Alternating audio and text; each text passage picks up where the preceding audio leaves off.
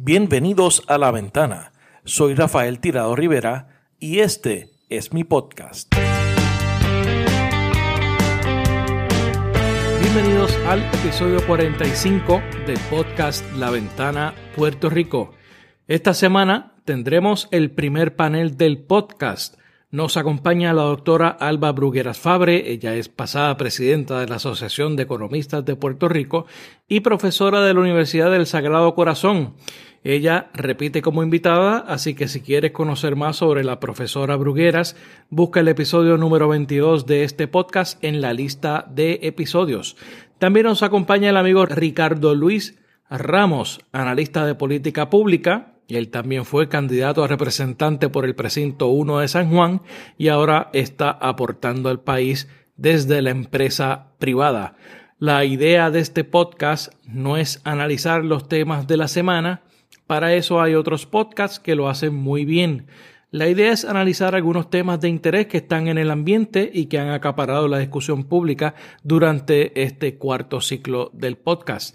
Comenzamos el panel con la discusión del borrador de proyecto de consenso sobre estatus político de Puerto Rico, presentado por las congresistas Nidia Velázquez y la comisionada residente Jennifer González, entre otros. Este borrador lo vamos a estar compartiendo con los suscriptores de nuestro canal de Telegram. El enlace está en las notas de este episodio. Hablamos sobre los ataques al derecho al aborto en Estados Unidos y en Puerto Rico, sobre los constantes escándalos de corrupción de los pasados meses y algunas alternativas e ideas que proponen los panelistas para atacar este fenómeno. Y por último, analizamos el colapso de los partidos políticos tradicionales en Puerto Rico y sus repercusiones de cara a las próximas elecciones. La próxima semana cerramos este cuarto ciclo del podcast La Ventana. Esto lo haremos con una discusión sobre fútbol, específicamente estaremos repasando la temporada del Fútbol Club Barcelona, así como los rumores de transferencias y contrataciones para la próxima temporada. Para ese análisis nos acompañará directamente desde Barcelona el periodista y comentarista de ESPN Moisés Llorens, periodista que vemos semana tras semana desde el terreno de juego en todos los partidos del Barça a través de ESPN Plus en Puerto Rico. Así que pendientes a ese episodio con el que cerraremos este ciclo del podcast. La ventana Puerto Rico está disponible donde quiera que escuches podcast, así que suscríbete para que recibas las notificaciones de los nuevos episodios que se publican los viernes. Deja tu review y deja 5 estrellas en la aplicación de Apple Podcast para llegar a más personas. También todos los episodios de este cuarto ciclo del podcast están disponibles a través de informalpr.com. Informalpr.com. Si le das like a mi página de Facebook o te suscribes a mi canal de YouTube podrás ver los videos de las entrevistas a partir del jueves en la noche. Sígueme en las redes sociales, búscame como Rafael Tirado Rivera en Facebook, en Twitter, en YouTube y en Instagram. Y por último, suscríbete a nuestro nuevo canal de Telegram. El enlace está en las notas de este episodio, al igual que los enlaces a mis redes sociales. Así que ahora los dejo con el primer panel del podcast La Ventana. Doctora Alba Brugueras Fabre, Ricardo Ramos, bienvenidos a La Ventana. Saludos, gracias, por la invitación. Qué bien. Mira, Alba es la segunda vez que, nos, que nos acompaña en el podcast. Este, Ricardo es la primera vez que nos, que nos acompaña. Ya esta semana, los últimos dos episodios han sido ya personas que han repetido. La semana pasada estuvo el profesor eh, José Rivera González, con quien estuvimos hablando de política internacional. Eh, y en el episodio de, de Alba estuvimos hablando de, economía y de la Asociación de Economistas, ¿verdad? Que, de Puerto Rico, que ya la, ha presidido en dos ocasiones.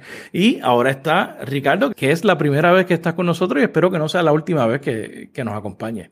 No, definitivamente. Cada vez que entiendas, estoy disponible y gracias nuevamente por la invitación. Esto no, no es un panel sobre el tema de la semana necesariamente. Este, el podcast es este, se presenta en dos temporadas al año. Eh, esta es la primera temporada de este año, el, el cuarto ciclo del podcast. Pero quiero eh, dialogar unos temas que están en el ambiente. Hay, hay, otros podcasts que se dedican a los temas de la semana y lo hacen muy bien. Eh, eh, ya usted sabe dónde los puede, los puede conseguir, los puede escuchar.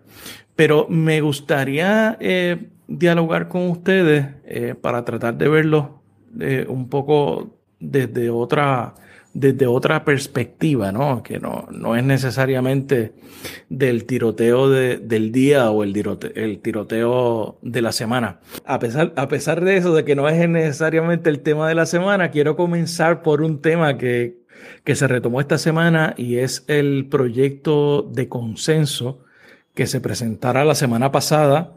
Eh, este es un proyecto eh, presentado por la congresista Nidia Velázquez, la comisionada Jennifer González, eh, la congresista Alexandra Ocasio Cortés, a quien entrevistáramos en el, en el episodio número 5 del podcast. A ellos, a ellos se le han unido también el congresista demócrata de, la Florida, el representante Darren Soto.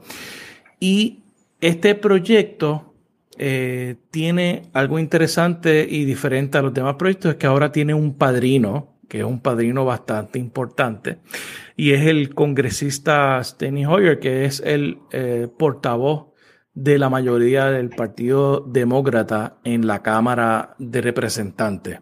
Algunos de los highlights del proyecto por encima el proyecto propone un plebiscito entre las opciones, entre opciones no coloniales y no territoriales, entre estadidad, independencia y libre asociación. El proyecto excluye al Estado Libre Asociado en su versión actual o en cualquier propuesta de mejoras. Eh, no es autoejecutable, el Congreso no cede su soberanía sobre Puerto Rico eh, sobre la estadidad, no reconoce el mandato a favor de la estadidad de los pasados plebiscitos. Eh, no reconoce los resultados de los, de los, eventos anteriores. Sobre la libre asociación, eh, reconoce la ciudadanía americana para los que tienen, para los que la tienen y sus hijos mientras dure el acuerdo, entre otras cosas. Que es interesante que la libre asociación ha sido la pieza eh, clave de discusión pública en las, pasadas, en las pasadas semanas. Y esta semana la Casa Blanca eh, dio su visto bueno al proyecto, dice la Casa Blanca. Eh, nos complace que el Congreso haya dado los pasos iniciales para abordar el futuro del estatus político de Puerto Rico Aplaudimos al Congreso por asumir un papel de liderazgo en este asunto e instamos a todos los participantes a avanzar con un espíritu de colaboración.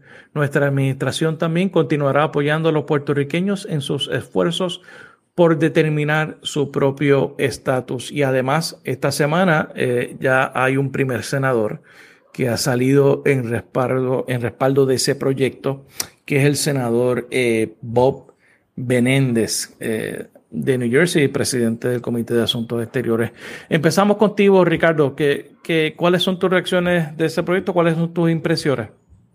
Me parece un gran logro eh, poder haber terminado con un proyecto de consenso, principalmente dado las jugadoras este, principales de estos dos proyectos, lo que era el proyecto de anexión que estaba empujando la comisionada residente y este proyecto de coautoría de Nidia Velázquez y, Alexandra Ocasio Cortés, que este, contemplaba pues un proceso más, más deliberativo y e inclusivo de, todas las otras opciones. Eh, y pues teniendo en cuenta quiénes son estas dos jugadoras que han sido este, vocal, vocales en, su crítica una de la otra, este, que tienen visiones eh, sobre el destino de los puertorriqueños y las puertorriqueñas eh, diametralmente opuestas y, que, y que están ahora mismo, ¿no? Eh, ambas en, posiciones de, liderato y de poder según sus este, lugares, ¿no? Nidia Velázquez es la puertorriqueña electa con más poder político en los Estados Unidos y la comisionada residente es la, congresista de los puertorriqueños, ¿no? Es la persona que está electa por todos los puertorriqueños para representarnos y pues es la mujer eh, de más alto rango electa en el gobierno de Puerto Rico.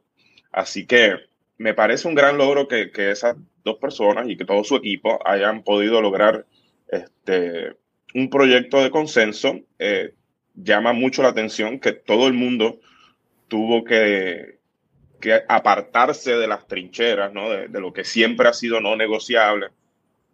Y el hecho de que la comisionada haya aceptado que no, que no se reconozcan los plebiscitos que tanto pues yo he criticado, muchos que, que me conocen y que están, este, que ven el proceso político desde, desde mi perspectiva, entienden, a mi entender, con mucha razón que no, que no eran válidos, ¿no? que había mucha este, desinformación en ellos, que realmente no había una participación, lo, que hemos comentado este, a la sociedad. Pero definitivamente pues el, bando estadista tiene que, que continuar este, peleando por eso, ¿no? Hace, y por otro lado, pues la comisión, eh, la, congresista pues acepta, ¿no? Este, también el proceso que, que no sea auto, este, quita por completo la, el, la asamblea, este, no sé cómo era que lo habían nombrado en la primera versión, que sí, no era una asamblea, la, una asamblea de estatus, pero, sí. pero, era como uno, una asamblea de delegados que se iba a comunicar con, la, con, con, el Congreso, iban a entrar en este proceso. Este, pues todo el mundo... Lo interesante de ese proyecto es que establecía un mecanismo de negociación entre ambas Exacto, partes, que, que, que, yo creo que era algo interesante que, que se pierde muy, en este proceso. Pero, pero, pues tenemos las tres opciones, están claramente definidas bastante, se van al detalle de todo. Me, me parece curioso, eh, pues todo lo, todo lo que ha, lo que se ha visto, lo que se ha visto aquí en el liderato principalmente del Partido Popular Democrático sobre la libre asociación. Este, creo que ha habido mucha, no sé, como que parece que no lo entendieron bien o están reguindándose de, un clavo caliente para este, para tratar de, de, continuar con, con, con, el inmovilismo. Y muchas personas en el, en el campo este, político de Puerto Rico, pues no acaban de entender que, que, esta, que esto es lo que hay. O sea, realmente yo creo que lo más positivo que se puede traer de este proyecto es que es un punto de partida, independientemente de que se apruebe o no, que se convierta en ley, que vayamos a votar nosotros por esas tres opciones. Este, pues crea un nuevo punto de partida donde, donde tiene que comenzar cualquier conversación futura. Y yo creo que es un, un mensaje clarísimo al liderato de Puerto Rico, de todos los bandos, ¿no? Independentistas, libre socialistas, los populares del ELA del 52 y los estadistas de que esto es lo que hay, esto es lo que el, el, el Congreso está ofreciendo ahora más que, que la Casa Blanca se expresó y yo creo que buscarle otras patas y atrincherarse en el inmovilismo para mantenerse relevante, lo que va a crear es todo lo contrario, va a seguir relegando a estos líderes populares a la irrelevancia y va a terminar de, de hacer de la institución que en algún momento me enorgulleció representar en las papeletas del precinto 1 de San Juan, a una institución caduca que está abocada al fracaso y a ser el partido más antiguo de Puerto Rico y el, de, el último en morir. Alba, tu, tu, tu reacción sobre ese proyecto, ¿qué, qué piensas? Eh, ¿Cuál es tu análisis? Pues fíjate, me parece que, que, bueno, sí, es una, es una pieza, o por lo menos un borrador de pieza legislativa que, eh, que al menos eh, resume un, unas áreas de consenso, lo cual pues, sí, entiendo que ciertamente es un avance. Eh, también hay que pues, considerar que estos han sido temas que nunca hemos estado, yo creo que de acuerdo en, por distintas razones, ¿verdad? Este, sobre todo por las definiciones que se plantean. Yo creo que hay, hay muchas preocupaciones en, el, en la mente de, de las puertorriqueñas y los puertorriqueños en este momento innovaciones de índole económico, social, ¿verdad? Así que el, el tema del estatus ahora pues cae como, pues, como tal vez uno más de, de abanico de, de, problemas que tenemos para atender. Eh, tenemos el tema de la corrupción, temas, temas crímenes ambientales que estamos viendo en el país, eh, este, otra discusión que se está dando también que tiene que ver a nivel federal más recientes en los proyectos relacionados a, a los cambios en asistencia nutricional o el programa de asistencia nutricional. Así que pues, otro tema más, ¿verdad? Dentro de, de la discusión de país de, de todos los días, eh, dentro de una economía que lleva 15 años en una eh, contracción económica, eh, pues ¿verdad? por su prolongada contracción se ha convertido en una depresión económica, una pérdida de la producción en, la última década de más de 14%, empleos eh, perdidos en distintos sectores económicos que son importantes para el país. El desempleo ha reducido, mostrando ¿verdad? una contratación eh, este, eh, importante en, en, los últimos meses. Sin embargo, pues todavía tenemos municipios que están rezagados. Este, y estos son temas que, que esas son preocupaciones que tenemos en el país. Este, tasa de participación baja, a pesar de que está cerca del 44%, la pérdida poblacional, ese reto poblacional, ese reto demográfico y el cambio en los perfiles demográficos del país. Esos son temas que tenemos que atender, ¿verdad? Temas que son urgentes, temas que, que nos preocupan y que estamos eh, todo el tiempo pensando qué vamos a hacer cuando, o qué pasaría, ¿verdad? Si el país se sigue vaciando, ¿no? Este, em, el tema de la pérdida, ¿verdad? Como país, como un, un, país para invertir, em, las malas eh, administraciones eh, o, los eh, casos de corrupción que han llevado a tener al país como un destino no, no, no, grato para hacer inversiones a nivel este, extranjeras, obviamente una deuda que es un tema que también nos, persigue, a pesar de que sí hubo una reestructuración eh, importante, reciente, eh, deuda que marca también un capítulo, pero también compromete el país por los próximos años, ¿no? por las décadas, las próximas décadas.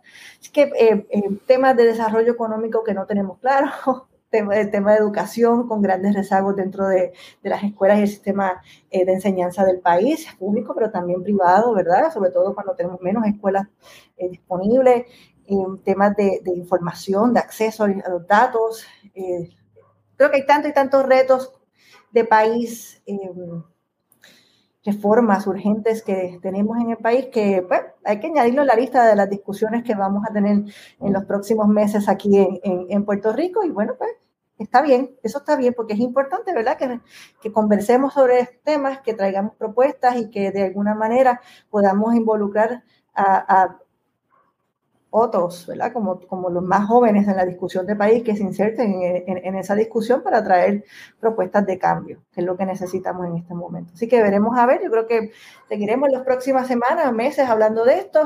Si, no sabemos que es un borrador, ¿verdad? Nos ha, ha sometido todavía al Congreso, pero si esto se da, pues ya veremos cuál es esa, esa discusión que se da a nivel del Congreso, eh, sobre todo cuando hay unas elecciones de medio término este, en, en, los próximos meses, y ver entonces qué, qué sale de ahí. Pero sí, considero que es igual es un avance. Yo creo que eso, eso tú traes, yo creo que un punto bien importante. Puerto Rico ha vivido, ha vivido, qué sé yo, los últimos 20 años de crisis en crisis, de problema en problema. Y, y yo eh, no, no sé qué ustedes piensan si la gente puede relacionar muchos de estos temas, muchas de esas crisis eh, al estatus político o, se convierte simplemente en una excusa eh, para, para no atender este tema. Cuando yo creo, cuando veo también que hay una, este, una eh, oportunidad, como decía Ricardo, este, y como reflejan también las expresiones de la comisionada residente, en el sentido de que eh, del proyecto, ni, ni Nidia ni Jennifer salieron totalmente satisfechas de, de ese proceso. O sea, tenemos una oportunidad de frente, pero usted, ¿ustedes piensan que la, la gente hace relación de estos temas con el estatus político? Mm, no, no, no, no necesariamente, no creo. Este, son temas complejos, ¿no? Y no es algo que uno claro. está discutiendo constantemente. Yo creo que estas discusiones se dan a un nivel, pues, los analistas políticos, la, la gente que está más más este, conectada a estos temas en general, ¿no? Al, al, gobierno, a la relación entre Puerto Rico y los Estados Unidos como estudiosos, ¿no? Ya sea de la parte económico, este, política, este, términos internacionales. Este, y pues a los que nos gusta, a los que hemos paseado por este, por este mundo en organizaciones política. que están, este, en algún momento en mi pasado fui director ejecutivo de, de Proela. Ah, wow, este, que ¿verdad? Se dedica específicamente o se dedicaba en algún momento a, abogar por la libre asociación, ¿no? Este, a mí me, me, me, place lo que, lo que sale del proyecto. Me parece que todas las opciones tienen su positivo eh, en términos de que están, no, que no, no fui en mi detalle, o sea, en mi análisis al detalle del proyecto, uh -huh. porque pues, pues, la gente pues que lo lea, ¿no? Y, y que vea a mí lo que me preocupa, Eso, lo que, lo que ese, me llamaba el, el era... proyecto lo vamos a compartir en el canal de Telegram de, del podcast para que la gente lo pueda descargar de ahí. Perfecto. Y yo creo que es bueno que, que, que se tome este... A mí lo más que me gusta, como mencioné anteriormente, es que crea un punto nuevo de partida y yo creo que las discusiones futuras van a ser mucho más productivas. Entiendo que el proyecto debería aprobarse en la Cámara este, que pues tiene el padrino que tiene, que mencionaste en la introducción. Exacto. Es, si Steny Hoyer dice que va, pues va, tú sabes así cómo funciona. Claro. Se aprueba, ¿no? Y tiene yo creo que está, la, la gente está subest yo creo que la gente está subestimando este proceso como un proceso más. Y yo creo que no, no, hay no, unos no elementos que son bien diferentes. Y es, un, y, y, y es un logro para la comisionada residente también. Claro, ella puede regresar aquí, mira, yo hice esto y logré y dimos del ala para comer de la pechuga y aprobamos un proyecto en la Cámara. De la Cámara para el Senado, pues la cosa está más complicada.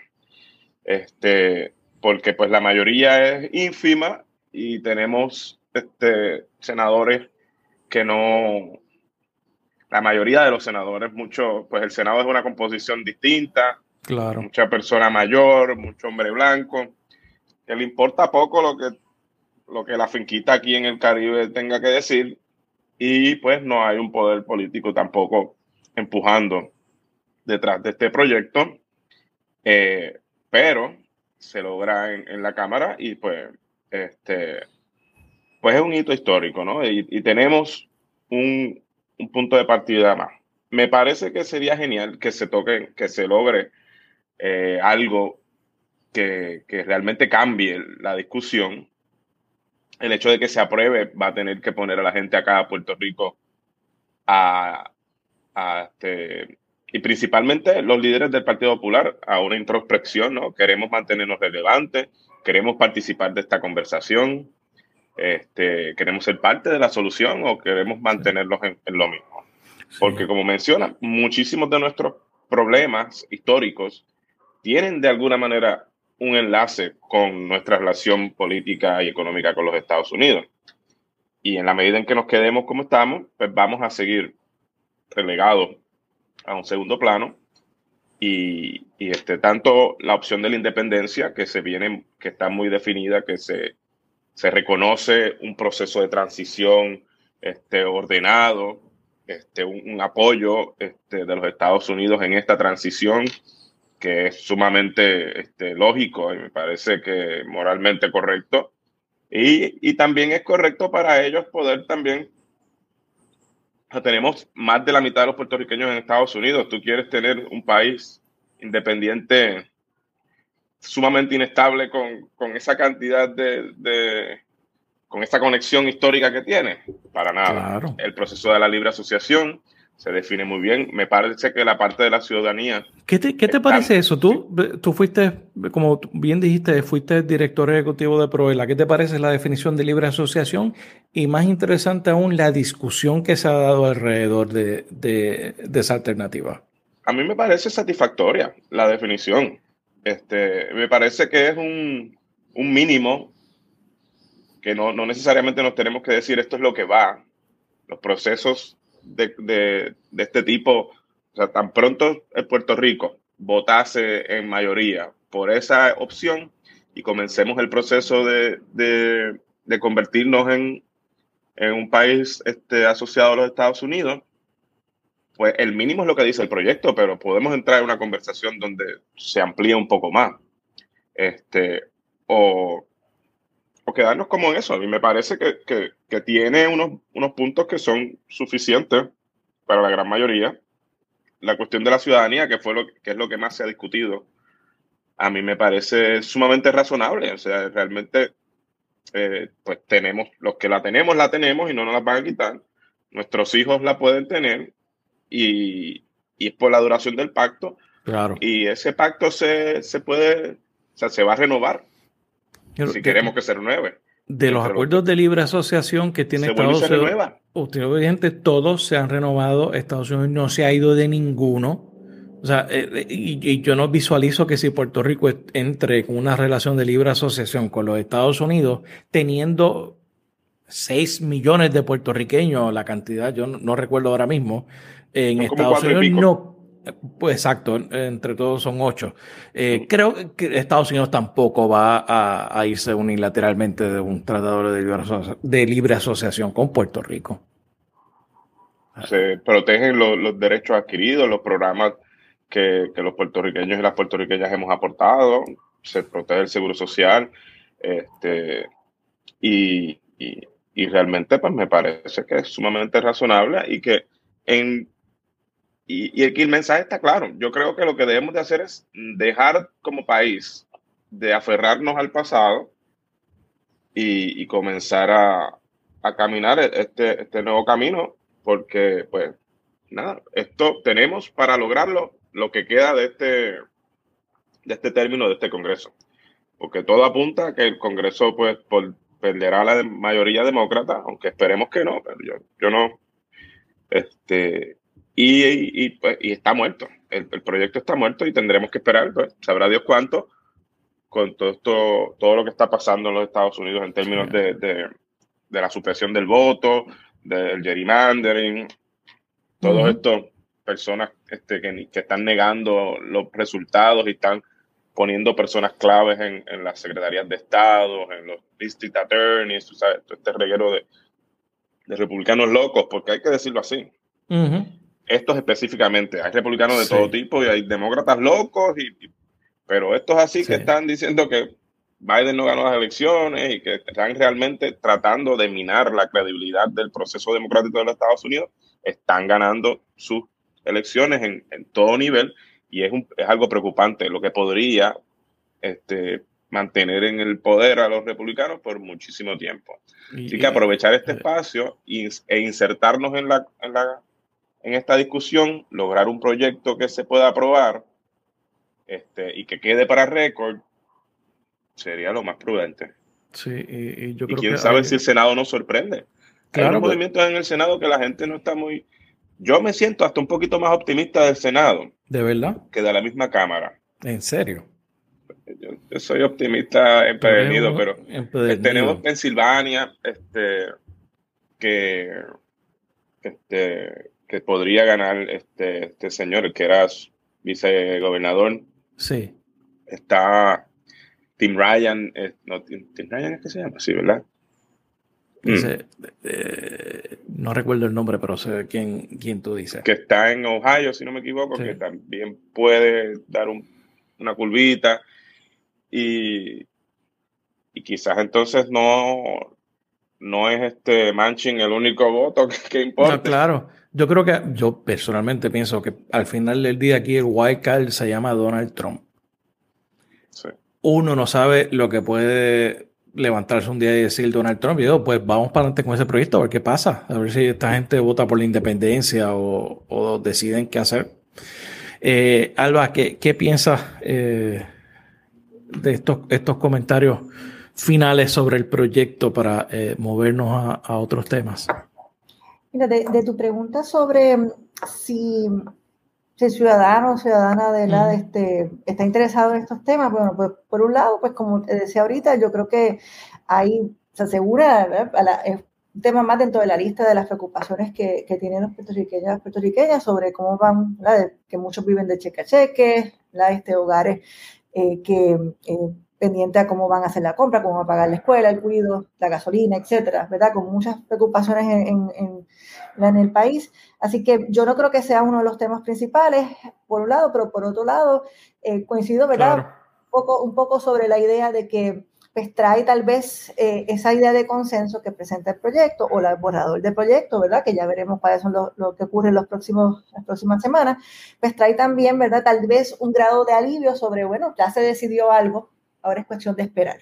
Este, así que eh, yo creo que otra vez pues, seguimos, esperaremos ¿verdad? que ocurra las próximas semanas, pero, pero sí lo veo de, de, esa manera. Yo creo que, que, tal vez ese consenso, ese, aunque sea pequeño aunque hayan algunas expresiones en la prensa que hayan salido sobre no era lo que esperaba, no era lo que quería, como mencionabas de la comisionada eh, o de la congresista, aún así hay un documento que le puede dar algún tipo, ¿verdad? O algún grado de, de, alivio sobre esa discusión de esos temas que cada cierto tiempo volvemos a discutir, ¿verdad? Y, no quedamos en, mucho en ese avance este, sobre el tema del estatus. Y, yo, y yo creo que ustedes han dicho, han coincidido en, en, en un punto bien importante y es que eh, lo que era el proyecto eh, Bennett Johnston eh, del 89, el proceso del 89-90, que era el benchmark de la discusión sobre el tema de estatus en, el Congreso de Estados Unidos, yo creo que este proyecto se va a convertir en ese, en ese benchmark. Yo creo que va a ser el punto de partida.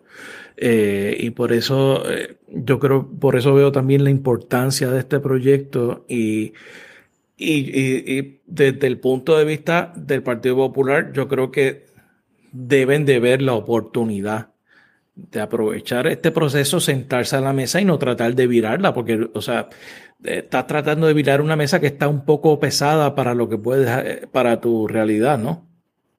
¿Qué piensa Ricardo? Sí, no, es que ya está más claro, ¿no? O sea, promesa, Sánchez Valle, va, este, ello, este proyecto, ¿qué más necesitan? Sí. ¿Cuán más claro le pueden hablar? Ahora falta que, digan entonces, que les sean claros a los PNP también. Pero siempre. Y digan que la estadía no está sobre la mesa tampoco. Sí, pero siempre hay una disidente, hay una disidente o una opinión de justicia de la cual agarrarse. Increíble. Bueno, es que hay, opiniones para todo. Y el próximo tema también pues, podemos hablar de. Claro. De lo que pasó y cómo se agarran de los disidentes. Exactamente.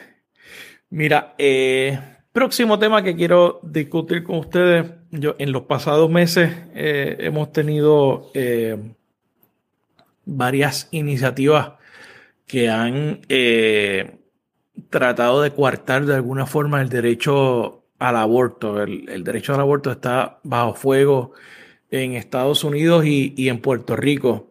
Recientemente se filtró un borrador eh, de una decisión del Tribunal Supremo que fue eh, revocando el famoso caso de Roe versus Wade, que es eh, del año 73 y establece básicamente el derecho al aborto, estableciendo unos parámetros para que los estados regulen y no prohíban el derecho al aborto. En Puerto Rico se presentó también el proyecto del Senado 693 que pone trabas al aborto a partir del mes 22 de embarazo. Eh, ambas acciones forman parte de, la misma agenda de los mismos grupos en Estados Unidos y en Puerto Rico. Me gustaría comenzar contigo, Alba. Mira, el, esto, estas discusiones que hemos escuchado, hemos tenido a nivel de país, a nivel de, Estados Unidos, pues eh, en realidad lo que trae son muchas más preguntas. Eh, sobre todo las preguntas, en mi opinión, para saber sobre qué base se, se, dan las políticas públicas en el país, ¿verdad? Y políticas públicas de impacto, no solamente a ¿verdad? un grupo específico de población, sino ¿verdad? Este, esas eh, consecuencias que tienen en otros.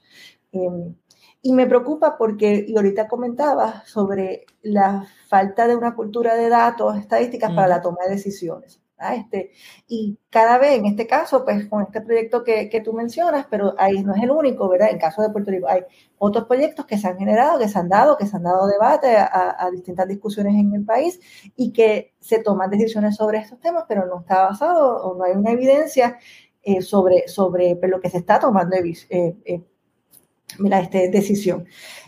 Lo que ha salido en la prensa sobre eh, relacionados a, este tema, tema de, aborto, de los casos sobre la interrupción de un embarazo a las 22 semanas, obviamente aparte de que es han sido decisiones médicas, ¿no? de consultas con sus médicos, eh, en una terminación los datos que se han presentado del Departamento de Salud, que han salido por la, prensa, porque esto no está publicado en ningún sitio, sino que hemos sabido, gracias a estas ponencias o, de la prensa que las ha reseñado, pues indican que en los últimos tres años hemos tenido una, tasa negativa de crecimiento, ¿verdad? Un decrecimiento en, las, en, lo que sería el número de, abortos en el país. Em, entonces, me, resulta interesante otros datos que surgen, como por ejemplo el número de, mujeres que deciden terminar su embarazo, donde se concentran por número de semanas. Y esto pues salió en prensa donde decía que cerca del 94% de, de, las mujeres que terminan su embarazo lo, lo, hacen 14 semanas de gestación o menos. Es el 94%.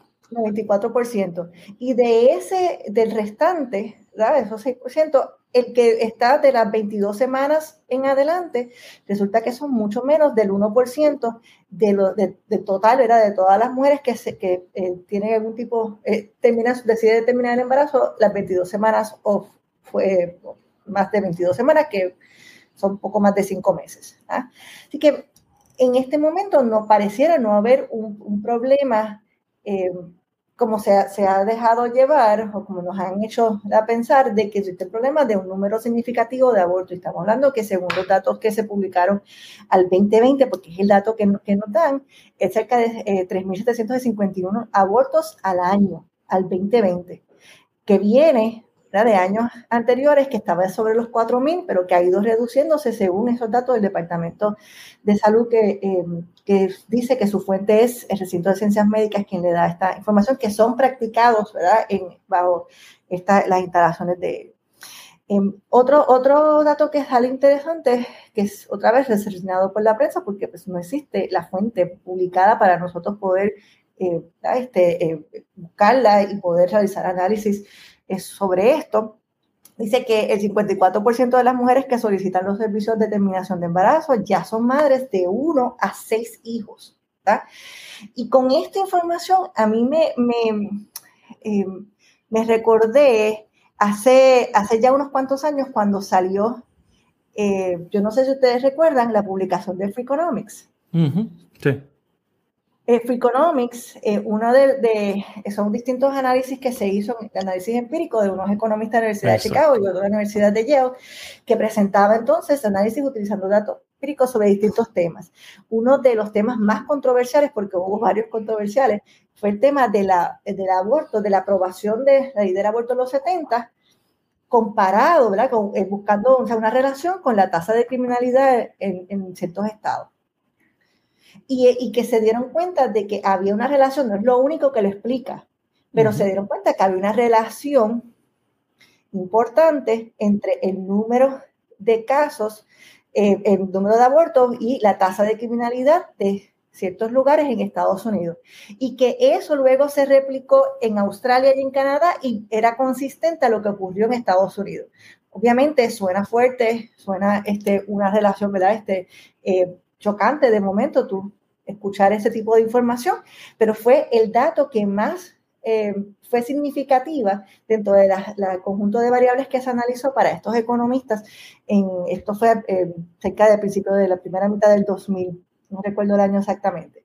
Así que, el, el, pero hay unos datos, ¿verdad? Este, aunque no choque, no, hay unos datos que aunque sea pequeño o, o, medio o, grande el impacto, vale la pena detenernos y ver ¿verdad? qué es lo que realmente estamos haciendo y, por, la importancia de la información y de los datos para nosotros poder tomar eh, análisis. ¿Qué es lo que pretendemos Al, al, sobre esta medida que se está trayendo? Porque en el análisis hemos perdido también perspectiva el impacto social, el impacto económico y otros impactos que puede darse en el caso de, de estas familias, de la mujer y del de, el Estado de igual forma, entre otros. Ricardo. Pues yo, yo quisiera reaccionar a, a los impactos este, sociales y me parece que, y saliendo de, ¿no? de la premisa del economista, me parece sumamente revelador que, que hayamos ido por los datos, que parecería lo más obvio, ¿no? Que es refrescante, ¿no? ¿Verdad? y, que, y que eso pues te da, te da una perspectiva muy distinta a, a lo que ha sido la discusión. No se ha enmarcado en los datos de esta manera. Así que gracias, gracias Alba por eso. Sí, buena este, aportación. Pero entonces cuando tú te pones a ver, tú sabes, tú, tú, lo único que, estas medidas de aprobarse van a lograr es añadir eh, más inseguridad a, las mujeres más desaventajadas y a las familias que, no tienen el, poder económico de, de, lograr hacer lo que quisieran. ¿No? O sea, mientras en el, en el sistema que vivimos, mientras más este capital tienes, más libre eres. Este, y, y las mujeres que, que, tengan la necesidad o hasta el mismo deseo de ejercer el derecho que tienen de, sobre sus cuerpos y, y terminar un embarazo no deseado, si tienes este acceso, movilidad, acceso a, a, servicios de salud, este, y, y este, y nada, y este, y poder económico, lo vas a hacer. Uno, o porque vives en un estado ya que no se va a cambiar este, estos temas, o porque te puedes montar en tu carro hasta un jet privado y, irte para otro estado. Que ese es uno de los efectos de, la posible revocación de Roe v. Wade. Que eso es lo que va a hacer. Eh, que va a ser en Puerto este, Rico. Un, un, tema de desigualdad de quién tiene acceso y quién no. Exacto.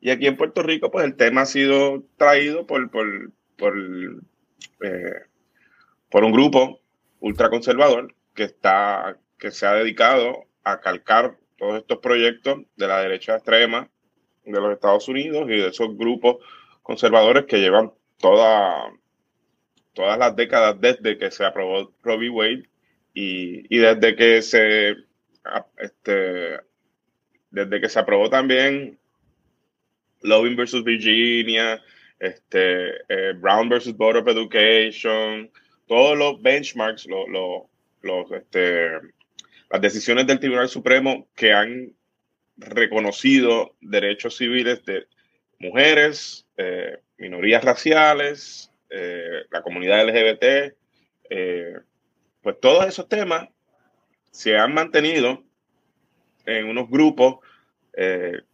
ultraconservadores que lo que quieren es, volver a los Estados Unidos a, antes de, esas decisiones y, retrotraer todos esos derechos y continuar con pues la supremacía eh, eh, heteronormativa, blanca y evangélica. Evangélica y masculina. Este, y esos grupos pues se han mantenido activos en, los, algunos estados del sur y tienen, pues recogen muchísimo dinero y apoyan jueces y hacen todos estos proyectos y los tratan de poner en las legislaturas locales y, y, hay una cantera de, de, de, estos, de estos templates, ¿no? De estos borradores de proyectos y es la cuestión de pasarlo por Google Translate, porque ni siquiera tienes que pasar mucho trabajo y presentarlo a la legislatura y adelantar una agenda política que, que, y muy sagazmente, porque no, no, porque lo están haciendo bien desde su perspectiva, están creciendo su partido, están trayendo temas que son llamativos, que, que, que levantan pasiones, que no se van a lograr necesariamente aquí en Puerto Rico, pero, o sea, todavía, porque los números no están, pero, pero pueden lograrse próximamente. Pero entonces le da, este, le da espacio en los medios, le da eh, eh, pues, llamativo a las personas, a los ya sea Lizy Burgos, la representante, o la senadora Joan Rodríguez Bebe, para que continúen organizando. Pues yo soy la campeona de lo que ustedes creen en su grupo.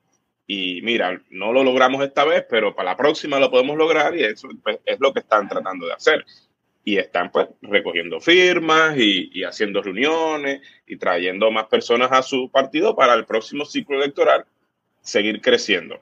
Y lo están haciendo de una manera muy estratégica y me parece que muy efectiva, muy a mi pesar, porque yo no estoy de acuerdo con absolutamente nada de lo que ellos piensan en estos temas sociales. No podemos coincidir en muchísimas otras cosas y me gustaría poder coincidir en muchas cosas con ellos, pero esa es la estrategia.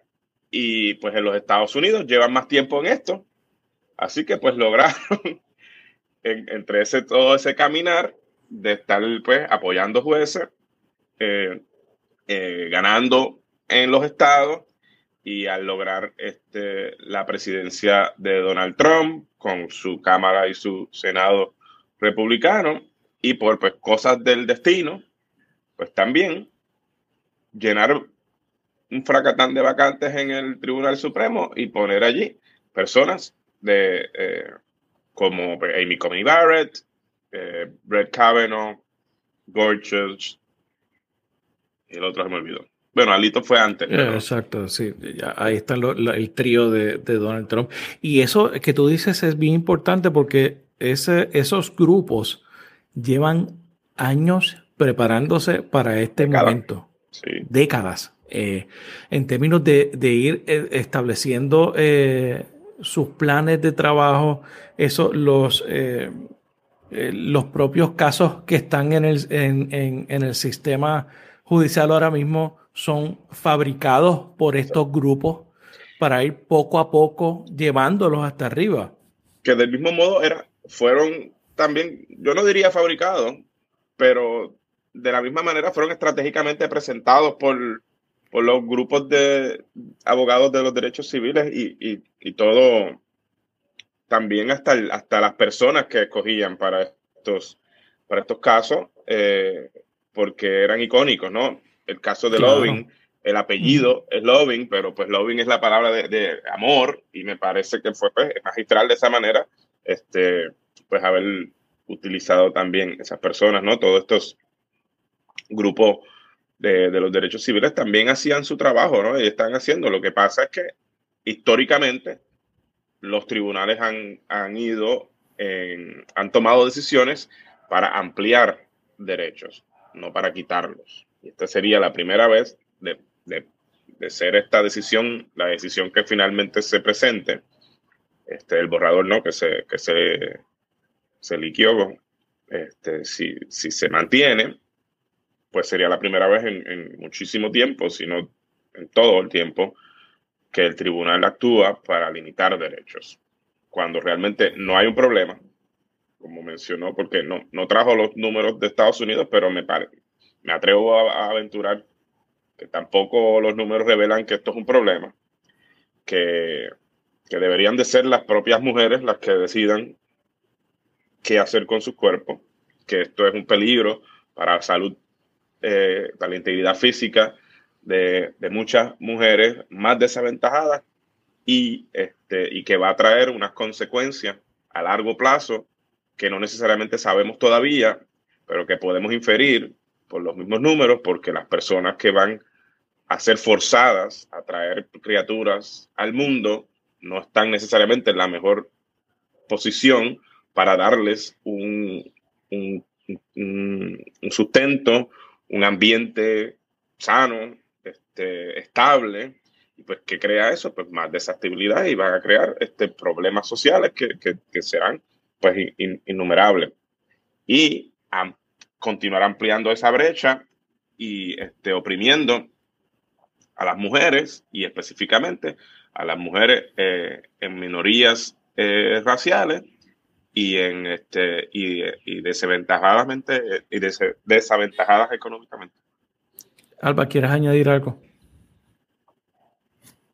Estoy de acuerdo con, con, con ese, esa parte que hablaba Ricardo sobre, ¿verdad? que lleva entonces a, aún más a, un estado precario, ¿verdad? De acceso a la salud, acceso adecuado de estos procedimientos sobre todo, pone en una situación vulnerable a estas poblaciones, a la mujer. Eh, en Puerto Rico, pues, aunque no se hable mucho, hay muchos eh, grupos marginados, hay mucha desventaja, hay racismo, hay clasismo. ese es un tema importante. Hay mucho ismo y olvídense de Estados Unidos que ahí se separa entre latinos, negros, eh, por religión, etcétera. Así que y eso va a limitar eh, eso. Yo creo que en caso de, Puerto Rico específicamente, una población que eh, según el censo, con una mediana de ingresos de cerca de 20 mil, con una, una, sobre el 38% de las personas en Puerto Rico que vive con 15 mil dólares o menos, con eh, cerca del 43% de la población de, los individuos viven bajo pobreza y cerca del 58% de las mujeres de los hogares con jefatura de mujer viven en estado de pobreza. Es preocupante que eh, se den este tipo de, discusiones eh, que impacta eh, y hay que decirlo directamente sobre esta población porque eh, eh, la INA precaria son ya antemano, así que tenemos entonces ante, ante nosotros un proyecto que lo que está haciendo es abriendo bases a brecha, olvidándonos, ¿verdad? De, en, lugar de darles apoyo, dar este, proveerles herramientas para poder este, desarrollar destrezas ocupacionales, de trabajo, culturales, etcétera, sociales, educativas, etcétera. Estamos trayendo temas de discusión que no necesariamente aportan al, desarrollo de esta, de esta población. Y, otra cosa, que yo creo que ni, ni el proyecto ni el cambio en Roe v. Wade eh, va a evitar que una mujer en necesidad recurra a otros métodos para, para abortar. O sea, que, que, que es una locura esto. Exacto. Yo creo que también, o sea, eh, eso es por esa misma línea, pues entonces estamos llevando a la creación del clandestinaje, ¿verdad? sobre los procesos y ese acceso a la salud que es tan importante. Y yo creo que, a pesar de que nos falta mucho en temas de avances de la salud pública, yo creo que se ha hecho bastante, ¿verdad? También sobre eso. Así que es, es un aspecto que hay que, eh, ¿verdad? Que si esto se aprobara, eh, limita, porque por aquí se está empezando, hablando de las 22 semanas, pero esto es una parte. Estoy segura que esto es más grande tal vez de lo que decía Ricardo, de unas promesas que se están buscando ver cómo cumplirse y traerlos en otros proyectos y que va a generar otras discusiones de, país. ¿Ustedes piensan que eh, este, este movimiento como eh, proyecto de dignidad específicamente, eh, cómo se perfila de cara al futuro? En la actualidad tiene solamente una representante y una senadora por acumulación. Eh, a mí me, preocupa grandemente la próxima elección, porque hay una gente que está preocupada por el junte demoníaco y a mí lo que me, de verdad me preocupan es al otro lado de, esa ecuación. O sea, yo, yo creo que esta gente eh, están organizándose, yo creo que es peligrosa y, tienen un, este, grandes posibilidades, no solamente de, desangrar al Partido Nuevo Progresista, creo que pueden también desangrar al Partido Popular. Sí, yo entiendo que sí. Yo entiendo que. Y, ligado a la discusión que tuvimos de estatus. Eh, Exacto. Estamos entrando en un proceso, en un momento político o donde el país se está alejando de la discusión del estatus en el, día de las elecciones, ¿no? Y para organizarse políticamente, lo cual yo creo que es positivo. Nos estamos tocando a discutir los temas. Eh, claro, y no hace sentido porque la realidad es que aquí ha ganado el Partido Nuevo Progresista, ha impulsado 20 plebiscitos, aquí no pasa nada con el tema de estatus. Entonces la gente le va tomando, este, le, va quitando el miedo a, a la división de estatus también. Y cosas que podrían pasar es que yo coincido contigo este, que, tenemos que estar atentos y tenemos que ver qué podemos hacer como país o como grupos que creemos en los derechos de las mujeres, de las minorías raciales y de las comunidades LGBT, QI y de los derechos, eh, de las libertades individuales en ese tema. ¿Qué podemos hacer con... Eh, y de la separación de iglesia y Estado, ¿no? Y la libertad de culto, que no se vayan a poner a poner aquí un Estado teocrático, pues cómo, cómo trabajamos concertadamente para organizarnos y que seamos más que ellos, eh, definitivamente, y ellas, porque yo soy inclusivo, ellos quizás no. Este, y porque se están organizando y ah, yo te puedo asegurar, y espero que no sean demasiados, pero las, las próximas elecciones habrán más representantes y más senadores del Proyecto de Dignidad. Eso que no te quepa duda. Este, y saldrán del Partido Popular y saldrán de, del Partido Nuevo Progresista también.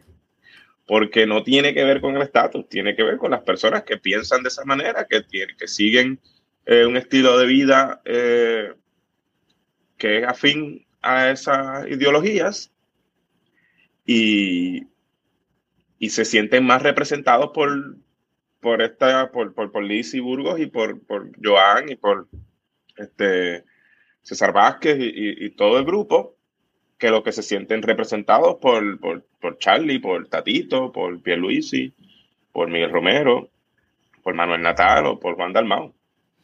Y, eso va a pasar.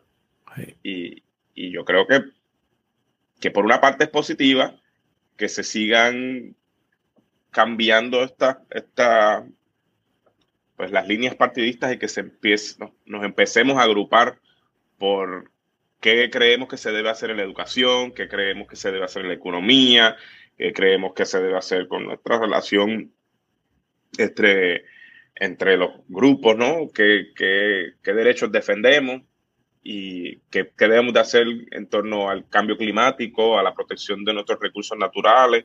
Eh, y pues esa es la discusión que debemos de tener. Y en esa discusión, pues habrán quienes piensan que debemos de, que las mujeres se deben de quedar en su casa y obedecer a su, a su esposo o al pastor. Y, y habrá los que creemos que, que, todo el mundo tiene derecho a participar en los asuntos públicos independientemente de cuál sea su identidad de género o, o este, identidad, o orientación sexual. Claro. Alba, ¿quieres añadir algo? Yo creo que, que Carlos ha traído algo importantísimo que hay que recordar, que es el tema de esa educación sobre la diversidad, tema sobre em, la perspectiva de género, que estamos eh, relegando a, o sea, a otra área. Yo creo que tenemos que trabajar sobre eso del país, sobre todo si queremos promover un país seguro, que proteja a, a, todos, todas en, en, nuestra sociedad, un país que em, tenga también el tratar de temas de, de, ambiente, un, mantenga un sistema justo, un sistema, como dije, eh, seguro, un, tema, eh, un sistema próspero. Eh, y obviamente tenemos que buscar, tenemos que tener una visión de país para poder entonces avanzar hacia eso. Yo creo que e, eso es clave dentro de la misma discusión de partidos, porque hacia eso nos queremos mover. Así que tenemos que definir qué es lo que queremos, cuál es esa visión de país que queremos y que esa visión debe de incluir tema de educación, el tema de la seguridad, el tema de la, vivienda asequible, ah, el tema de, la diversidad de la mujer, el acceso a la salud, el acceso adecuado de la salud. Eh, es decir, un sistema que piense en la gente. Eso es lo que tenemos que aspirar. Claro, y, y yo creo que algo que nos hablan estos grupos es de la infraestructura social que hay que crear para apoyar a la mujer que decide tener sus hijos, la que, decide seguir adelante con crear una familia, que la mujer que quiere eh, aportar al país, la mujer que quiere estudiar, la mujer que quiere trabajar, eh, la mujer que quiera crear su negocio, que quiera tener su profesión, que quiera hacer lo que quiera. Eh, y, en, esa, en esa parte de la ecuación no, no hay énfasis, ¿verdad? en estos sectores que yo, creo que sería lo, ideal. En el caso de los temas de, que mencionaste ahora, yo creo que em, sí tenemos que buscar la promoción de la, participación de la mujer y de otros grupos en, los temas eh, de país. Este, eh, uno de los aspectos que yo he, visto, siente, es que algunas veces se dan por cumplimiento. Es decir, que los espacios o las sillas en, una mesa, una comisión eh, nombrada por, por, por, gobernador, en estos momentos eh, eh, se están dando, ¿verdad? Y cualquier otro que esté en esa posición, se están dando por cumplir con eso, una silla para este grupo. Ricky Rosselló fue el gobernador que nombró más mujeres en la historia. Pero sin embargo, los avances no, no, no han sido suficientes, no hicimos nada. ¿Sí? Y, también ahora, donde hay muchas mujeres en posiciones de secretarias o directoras ejecutivas de agencias de gobierno, pero no se escuchan. ¿Qué están haciendo? Y, igual, otra vez, están nombrándose mujeres en posiciones eh, para cumplir. Así que esa es la parte que también tenemos que, que, atender. Eso sí. Bueno, eh, en los pasados meses hemos tenido eh, una oleada de casos de corrupción, filtraciones de investigaciones, denuncias y alegaciones de todo tipo que yo de verdad que no recuerdo, que no se veían desde la salida de Ricky Rosselló en el 19.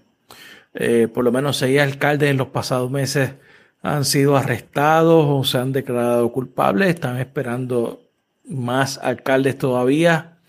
O sea, esta gente cobraba un peso por metro cuadrado de asfalto.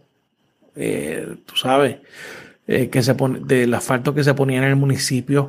Eh, un pesito por cada casa en donde se recogía basura. Hay varias alegaciones en contra del círculo, del círculo más cercano al gobernador por un PAC que se nutría de fondos de corporaciones fantasmas para evadir este, las leyes de contribución eh, a las campañas. Eh, la ex gobernadora Wanda Vázquez está esperando que la arresten o que le pidan que se entregue por un esquema de pay for play que, que es bien serio lo que tiene Wanda Vázquez eh, como posibles acusaciones. Eh, ¿Cómo ustedes ven este, este fenómeno de la corrupción que ha acaparado la discusión en los pasados meses? Empezamos eh, contigo, Alba. Bueno, en el caso de la corrupción, que es el peor de los males económicos que tenemos este, y que nos cuesta eh, miles de millones de dólares al año, de hecho, hay un estudio de, las Naciones Unidas que dice, ya tiene unos cuantos años, pero decía que la corrupción a nivel global le cuesta como el 5% del Producto Bruto Global, el Producto Bruto Interno Global. Así que eh, estamos hablando de mucho dinero. En el caso de Puerto Rico, eh, no hay estudios muy recientes sobre este tema. Eh, hay estudios del 2010 de la profesora Alicia Rodríguez que trabajó con el esa lista de em, esa relación más bien sobre las modalidades. También está el estudio de las modalidades y de percepción de la corrupción de Enchautegui y también hay un estudio de los 90, eh, bueno, se publicó en los 2000, pero de los, corresponde con datos de los 90 en relación al costo económico de la corrupción en Puerto Rico que lo realizaron los economistas Alameda, eh, Jeffrey, eh, Valentín y, y Curet. Y, en ese caso, para hablar de los 90, ellos decían que en Puerto Rico les costaba cerca de, en aquel momento, 3.4 billones de dólares la corrupción en el país. Solamente 3.4 billones. Eso es en los 90. A precios del 2022 estamos hablando entre 5.9 billones a 7.5 billones, ¿verdad? Depende del periodo que corresponde. Pero estamos hablando de que nos cuesta mucho y no solamente nos cuesta en términos de, de hacienda, ¿verdad? De, lo que se recauda, sino que también que no llegan los servicios donde tienen que llegar. No somos oportunos en, cuanto al, ofrecimiento de los servicios y el servicio, ¿verdad? Que sea adecuado, como mencionado ahorita, a la población. Y, yo creo que eso es uno de todo esto que estamos viviendo, también mencionaba también que llevamos 15 años de una recesión económica. Cuando nosotros hablamos de, de las crisis, también tenemos que hablar de las consecuencias de las crisis. Este, la crisis ciertamente comienza en un, en un espacio, un sector, y, cuando uno está mirando información, datos, y uno está pendiente ¿verdad? de monitoreando los indicadores, uno dice, bueno, aquí pasa algo, vamos, podemos atenderla si lo hacemos a tiempo. Cuando no la atendemos el tiempo adecuado, pues comienza a crecer, ¿verdad? Crecer, crecer y, me, y comienza a traerme otras crisis del endeudamiento, del eh, aumento de la pobreza, ¿verdad? otro. Y como válvulas de, escape, pues el país tiene este tema social, donde comienza una inmigración social que hemos estado creando, comenzamos eh, a ver em, el tema de, una crisis, de la crisis económica, crisis social y también crisis política. Y eso, ese punto, ¿verdad? El peor de los momentos probablemente y uno de los más que, eh, recientes fue el 2019 sobre ese tema que tú mencionabas ahorita. Así que e, ese, ese, ese momento de las crisis donde están, salen los grupos extremos, ¿verdad? Derecha e izquierda, em, son, son, son esos momentos donde pues tenemos que comenzar a tener esta discusión de país de cómo devolverle la confianza en las instituciones. Es una de las peores crisis, la pérdida de confianza en las instituciones democráticas, instituciones que, que, que, nos, que, nos representan, ¿verdad? Este, no solamente en el proceso electoral, Este, ¿verdad? como lo que mencionabas de los alcaldes, eh, que han salido recientes esos casos de corrupción eh, terribles y esos, esos esas modalidades, ¿verdad? Que todos de hecho salen diseñados en, estos estudios de, estas economistas, eh, sino también en, cómo cuando vemos esos casos por lo general creamos esta relación de, de explicar la pobre respuesta ante las emergencias en el país en parte del gobierno para resolver no solamente las situaciones de emergencias como los huracanes, como los sismos, pandemias, ¿verdad? Este, sino también en cómo eh, no ha asignado los recursos que necesitan las, las agencias o, los servicios de, de, gobierno, la que se ofrecen, los servicios públicos para darse adecuadamente. Y cada vez que hay un acto como este, Samo, son, ese es dinero que se pudo haber asignado, ese dinero que pudo haber llegado de forma, de alguna forma u otra, a, una máquina de diálisis, a, a una escuela en, en, algún sector marginado, o pudimos haber evitado que se cerrara una escuela y promover esa escuela para que fuera una escuela bilingüe o cualquier otra área, de transportación, el tema de vieques, etc. Así que eh, es, y es preocupante, ¿verdad? Este, por, más bien el hecho de cómo devolvemos la confianza, porque hablamos de las elecciones, del partido político, de quién vota, de los grupos que se van a llevar uno a otro, etcétera, en, este proceso que están trabajando, pero cómo lo hacemos, cómo llevamos a la población a votar, cómo llevamos a atender estos temas si, si la corrupción nos está llevando por otro lado. Ricardo. Este, sí, creo que eh, estamos viviendo un momento de, inflexión, ¿no? De, de, cambios significativos en, muchas áreas. Y me parece que en estos momentos de crisis, pues salen a relucir muchos problemas que, estaban, que no, que quizás no estaban al descubierto, y ahora pues lo estamos viendo pues más, más claramente. También pues cabe destacar pues los cambios que han habido en Fiscalía Federal, principalmente pues el cambio de la, fiscal Rosemilia Rodríguez a, al señor este, ay, se me olvidó el nombre del, fiscal que tenemos ahora, pero este, pero de acuerdo, de acuerdo. Pero que es una persona que no, no tiene ningún este ninguna relación directa con Puerto Rico, más allá de haber trabajado en algún momento con, temas acá, ¿no? Y, y ha sido este, estar en la DMA federal que sea en algún momento en el pasado también trabajó en Puerto Rico, pero no, no tiene este, ningunos vínculos cercanos de amistad. Y que, no sabemos ni el nombre, porque se me olvidó el nombre, ajá, imagínate. Cuando estaba Rosemilia, todo el mundo, ah, sí, Rosemilia, que está. En, Puerto Rico, en, Puerto Rico, claro, no, no busca eso, no busca esa, ese, ese llamar, ¿no? Ese este, protagonismo. Ese protagonismo que nos enteramos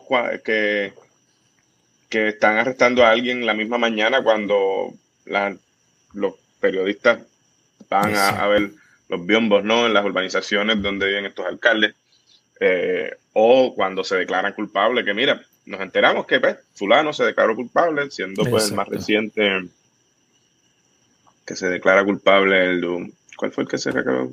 El último fue el de Guayama. El de Guayama. Pero Humacao no se declaró culpable. Guayama y Humacao. Sí.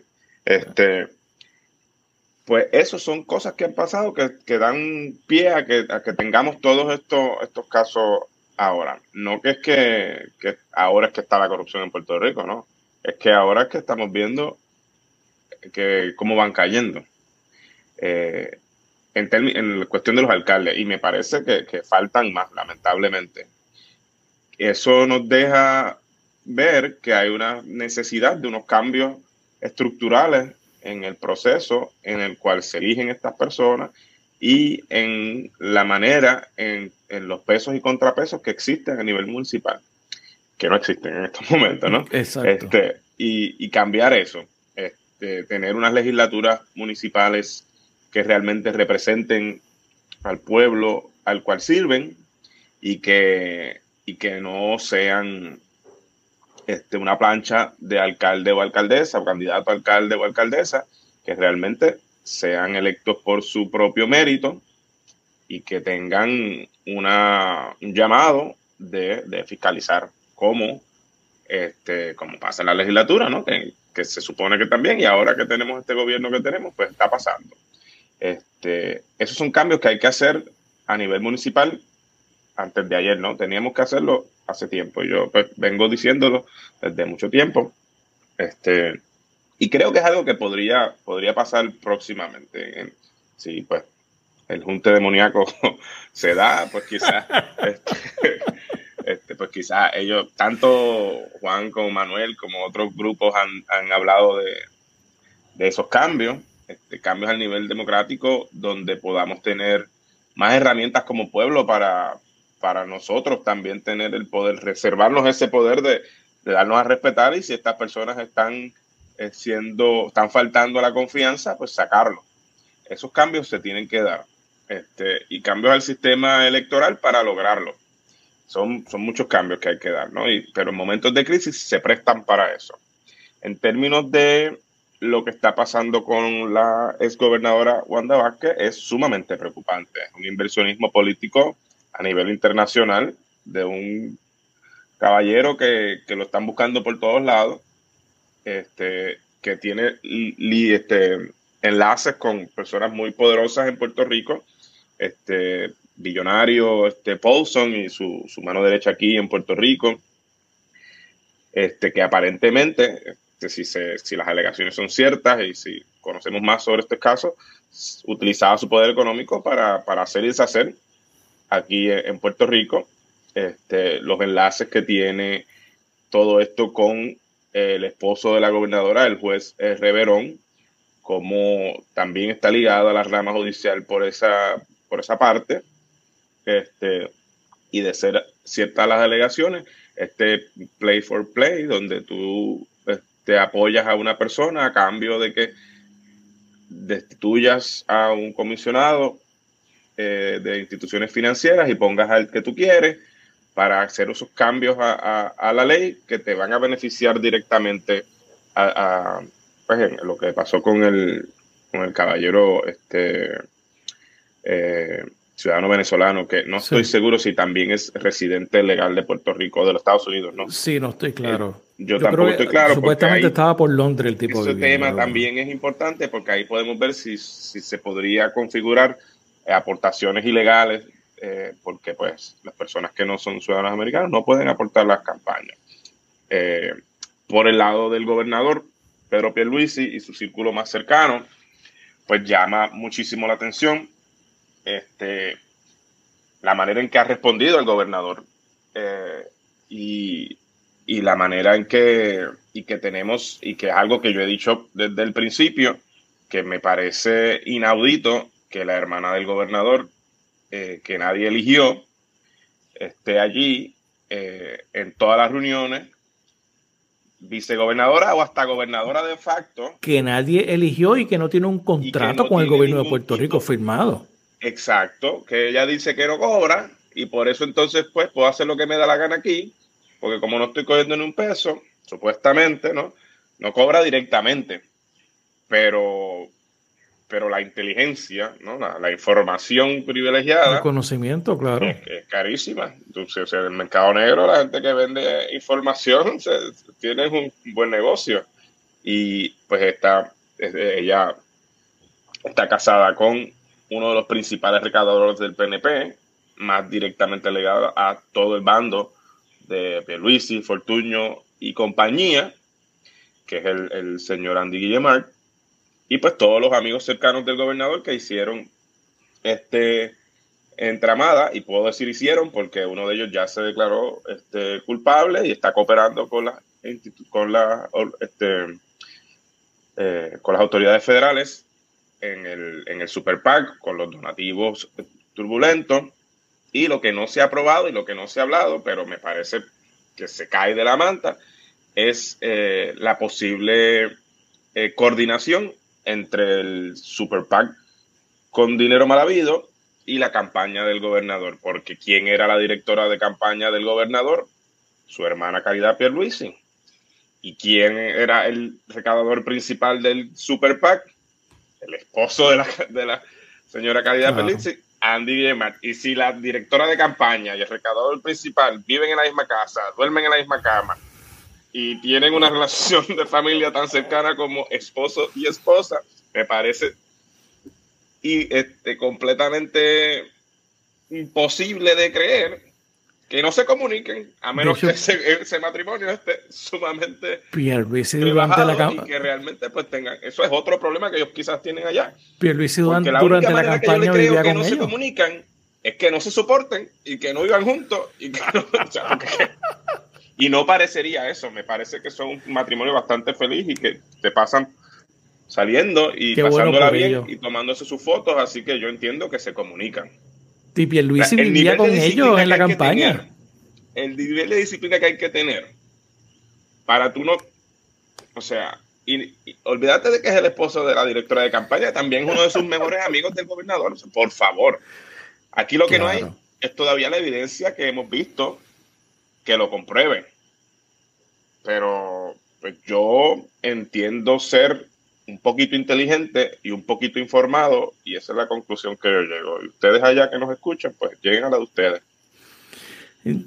Ante este cuadro, tú, este, por lo menos tú planteaste eh, algo interesante y es de, elegir a las legislaturas municipales eh, de forma diferente aparte del alcalde, no como se hace ahora, que el alcalde somete una plancha de 10, 12 personas y esos son sus candidatos y final, ahí hacen y deshacen lo que quieran.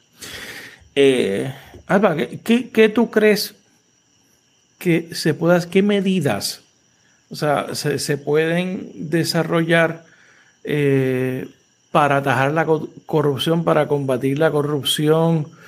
Eh, o qué se puede, qué podemos hacer, porque es, una, es una cosa eh, abrumante y avasalladora. O sea, que lo interesante que antes hablábamos de corrupción pública pensando en el tema de contratos, en el tema de reclutamiento personal, y ahora han surgido nuevas modalidades como lo que mencionaba Ricardo, de, de, de, la hermana gobernador que no tiene ningún, no cobra, no tiene ningún puesto oficial, pero se beneficia, ¿verdad?, de, de otras cosas. Em, Del acceso a la información. Correcto. No, y que ante los ojos de las demás, ante los ojos del, país, ¿verdad? Es parte de la administración, es parte, ¿verdad? De, tiene unas funciones, actúa como eso. Así que tienes un grado de poder. ¿Cuáles son exactamente? Y no sé qué hace la hermana de la gobernadora. Yo sé que va a todos los paris y los representa y exacto no, no, no, no, tenemos claro yo creo que eso nunca se ha dicho pero pero surge entonces una nueva modalidad no surge entonces una nueva forma que no habíamos pensado antes porque antes había una posición eh, y una oficina este pero eso se, se no, no, no, está no aplica en este caso en cuanto a, los municipios eh, yo creo que ciertamente tenemos que pensar en, nuevas formas de, gobernanza y cómo promover Este, unos, eh, crear un mecanismo para que, podamos este, tener procesos mucho más eh, transparentes, seguros. Eh, yo creo que a pesar de que lo más que estamos discutiendo son los temas de, de, público, de corrupción pública que hemos eh, vivido los, los, los, últimos meses porque pues, han tenido como que uno detrás de otro muy corrido. También tenemos que, que no solamente crear mecanismos a ese nivel y documentar y eh, ser mucho más agresivos y contratar, darle tal vez más recursos a las oficinas pertinentes sobre eso, era como el contador, etcétera, que hace cuarenta y tantas auditorías al año en, en municipios y agencias. Em, cómo podemos hacer procesos más ágiles, etcétera, y tener a esos auditores seniors que hacen esos informes em, en, estas agencias y municipios. Pero también tenemos que pensar en la parte privada, ¿verdad? ¿Qué, qué otros mecanismos podemos generar? Porque piensen que en cada uno de estos casos hay alguien, empresa privada, ya sea por pago, ¿verdad? todo lo que estabas mencionando ahorita. Yo creo que también tenemos que buscar la forma de cómo mover, porque entonces lo que nos dice es que vivimos realmente en un país que, que, domina entonces la corrupción. ¿verdad? En un país que es corrupto. Y no sé si ustedes se recuerdan, hace unos cuantos años, cuando la Unión Europea puso a Puerto Rico en la lista de los países negros, los países donde no son recomendados para hacer inversiones, para hacer negocios. Y estábamos en esa lista en 2019, si no me equivoco.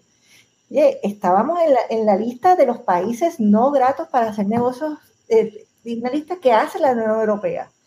Entonces, ¿qué ha pasado desde entonces? ¿Qué hicimos para mejorar el 2019? Y sabemos ya lo que pasó en el 2019, ¿verdad? Cuando se sacó a, un gobernador, arrestos, ¿verdad? Entre la historia la conocemos.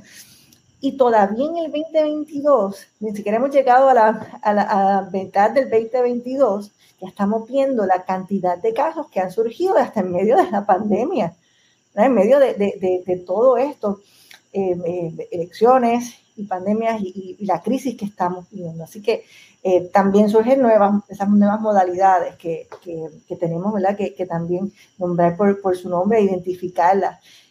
así que yo creo que parte del ejercicio debe ser sí crear mecanismos a nivel de gobierno para promover la transparencia, este, medir y poder identificar con más agilidad estos momentos. Yo creo que también el tema de la educación es aquí me clave. Eh, en tema privado, cómo podemos crear mecanismos a nivel privado para que las empresas también sometan un grado de, informes que tengamos acceso a ellos y también eh, provocar la, participación pública de la, de la gente, para que sea el medio que fiscalice y dice, ok, me dijiste esto, que ibas a hacer esto, ¿dónde está? ¿Cuál es el remedio? ¿Qué has hecho? ¿Cuál es el informe? Públicalo. Creo que también tenemos que promover la transparencia y perdón que vuelva a tirar esto, pero es que el tema del, acceso a la información y los datos, el país no lo tiene, no tenemos esa cultura. Que no solamente tener acceso a los datos, sino que los datos sean, salgan a tiempo, ¿verdad? Que sean oportunos, que sean ágiles, que sean objetivos, que podamos confiar en esos datos y ciertamente que sean publicados eh, para toda la población, que tengan acceso y vayan a su biblioteca pública, vayan a la escuela, la universidad, etcétera, el trabajo y lo puedan descargar eh, eh, de un formato ¿verdad? Que, que, sea manejable. Y de ese sentido tenemos que buscar la forma de promoverlo y Puerto Rico carece de eso.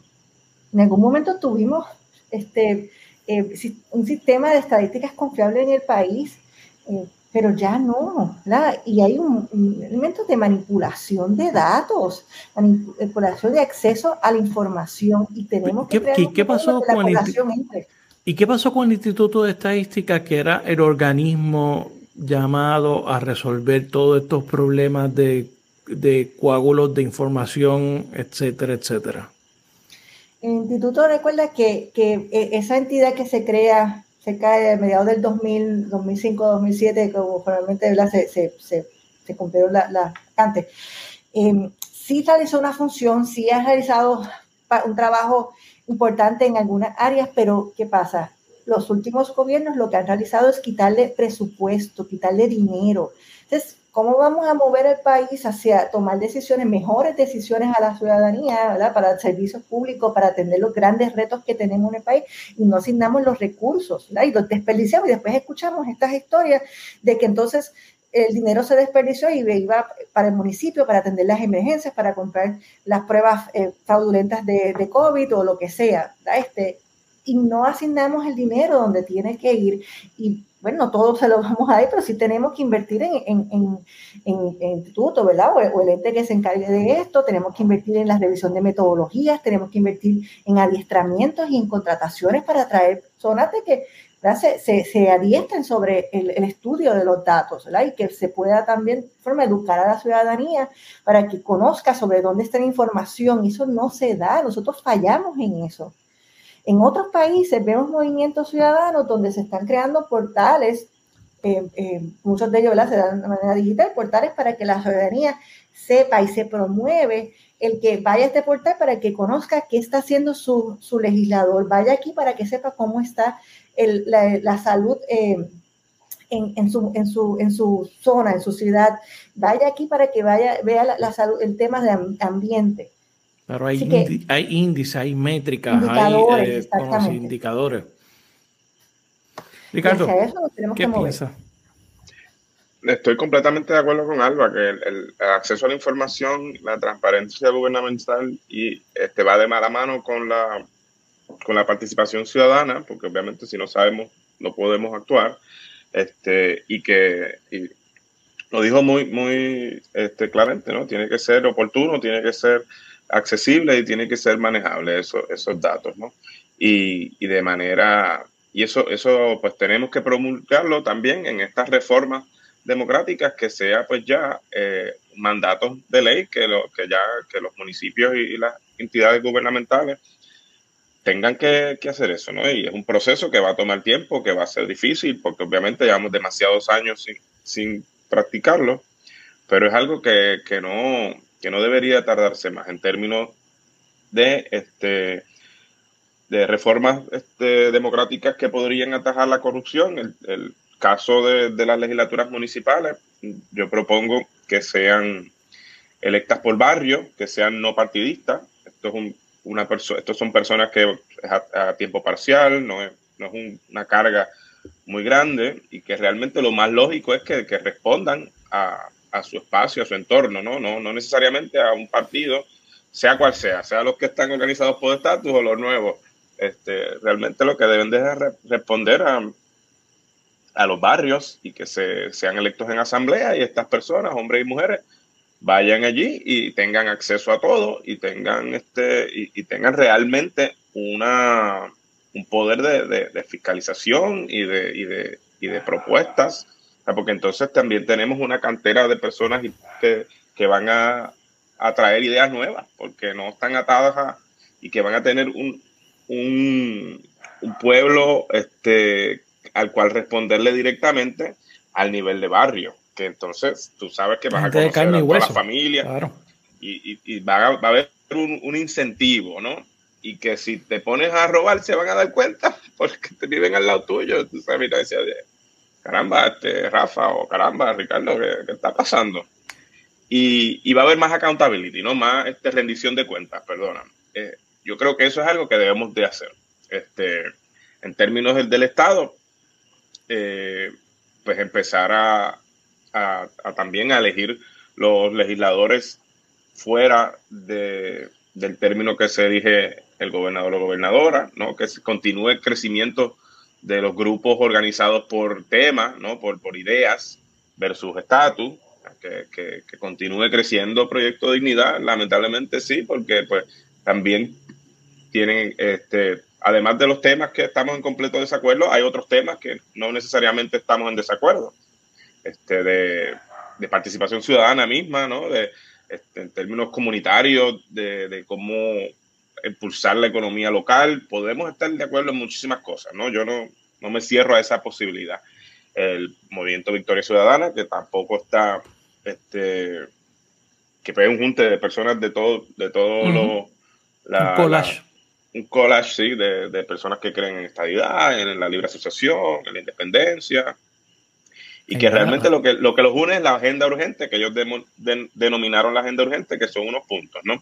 Y, y, que el Partido Nuevo Progresista y el Partido Popular y el Partido Independentista, que si están en, este, organizados por las fórmulas de estatus, empiecen a hablar de los temas que tienen que hablar, que hablemos del cambio climático, que hablemos de seguridad, que hablemos de educación, este, y que esa discusión pública continúe siendo más rica, más proyectos como este, ¿no? Como tu, tu podcast, este, que lleva pues años, que traes personas de diferentes este, trasfondos, con, con, diferentes este, perspectivas y, y, educación, expertos y expertas en los temas, que se promueva este tipo de discusión para que más personas este, puedan tener acceso y diferir conmigo o estar de acuerdo, pero, pero tener esa discusión.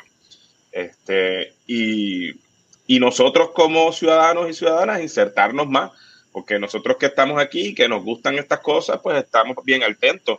Eh, y este, ah, también, pues más organizaciones sin fines de lucro que se dediquen a esto, que las que existen. Está este, eh, perdóname, Espacios Abiertos, que tiene una plataforma que es bastante buena, que está en crecimiento, ¿no? Que ahora mismo este, están continuando buscando más información del proceso político, de quiénes son los representantes y senadores de tu lugar, que está en internet de fácil acceso. Hay otros grupos también que, trabajan con la, con la autonomía municipal y que están también tratando de, proponer este, propuestas, valga la redundancia, disculpen, que van a fortalecer eh, el andamiaje municipal, que es algo en lo cual yo creo, este, por eso es que quiero estas reformas, para que ese andamiaje sea más funcional y sea más responsivo al entorno que, representan. Ese tipo de cosas, pues hay que hacerlas y, tenemos que continuar empujando, para que hayan y que, y que cambiemos la manera en que nosotros elegimos a nuestros gobernantes para que realmente haya una, una rendición de cuentas. Ahora mismo el gobernador fue electo con un treinta y pico por ciento. La mayoría del país no cree que debe ser gobernador, pero una pluralidad de personas, más que de los otros, por la manera que está el sistema, decidió que ese es el gobernador y el gobernador pues puso a su hermana allí porque qué caray. Este, si ellos por la finca de ellos está más sólida que las otras fincas y si el sistema está como está, pues yo no me debo a todo el mundo, yo me debo a ese treinta y pico por ciento que está ahí, que ojo, está minando, se está jugando la fría porque se, que se están tirando para atrás con que este grupito no se va a cansar y la gente se cansa pues cambiar eso, introducir este, más participación, este, que realmente pues cuando tengamos un gobernante, sea gobernador o gobernadora, que sea la mayoría la que, lo que, la que los escoja. Eso no debería estar ni siquiera en discusión. Claro, eso no debe ser ni controversial. Y pues, este, y de eso pues nada, la, la ver cómo, cómo está, esta, estos, estos problemas de, de corrupción que cada vez son más evidentes y cada vez son más burdos, van a continuar en, la erosión de los partidos que conocemos y en la creación de otros movimientos que podemos estar en acuerdo o en desacuerdo, pero han traído y en el resurgir de, un partido independentista que, se ve que se está moviendo más, que, realmente pues siempre ha tocado temas, que ha estado ahí fiscalizando y aportando desde la legislatura en Manolo Grado con sus luces y sus sombras, con sus faltas democráticas que también las tienen, y con su visión de, traer la independencia a Puerto Rico, pero que parte de eso, pues, pues que haya más, más participación. Y yo me siento esperanzado en que pueda pasar en las próximas elecciones, porque el Senado aquí en Puerto Rico en las pasadas me sorprendió. Este, y, y lo que podría pasar es que siga habiendo más pluralidad de pensamiento en la legislatura y la posibilidad de un nuevo este, un nuevo, un nuevo alineamiento de las fuerzas políticas que traigan al poder a personas que nunca han estado este, ejerciéndolo y que pues por ser nuevos pues vienen con, con menos malas mañas y pues nosotros acá y nosotras pues asegurarnos de que se mantengan honestos con estas herramientas que, que ya mencioné. Claro, eso yo creo hay dos temas importantes ahí, es la, transparencia y el rescate de, un espacio público que tiene que llenar la sociedad civil. Yo creo que es importante para atacar eso. Alba, ¿tú quieres añadir algo más sobre, sobre ese tema?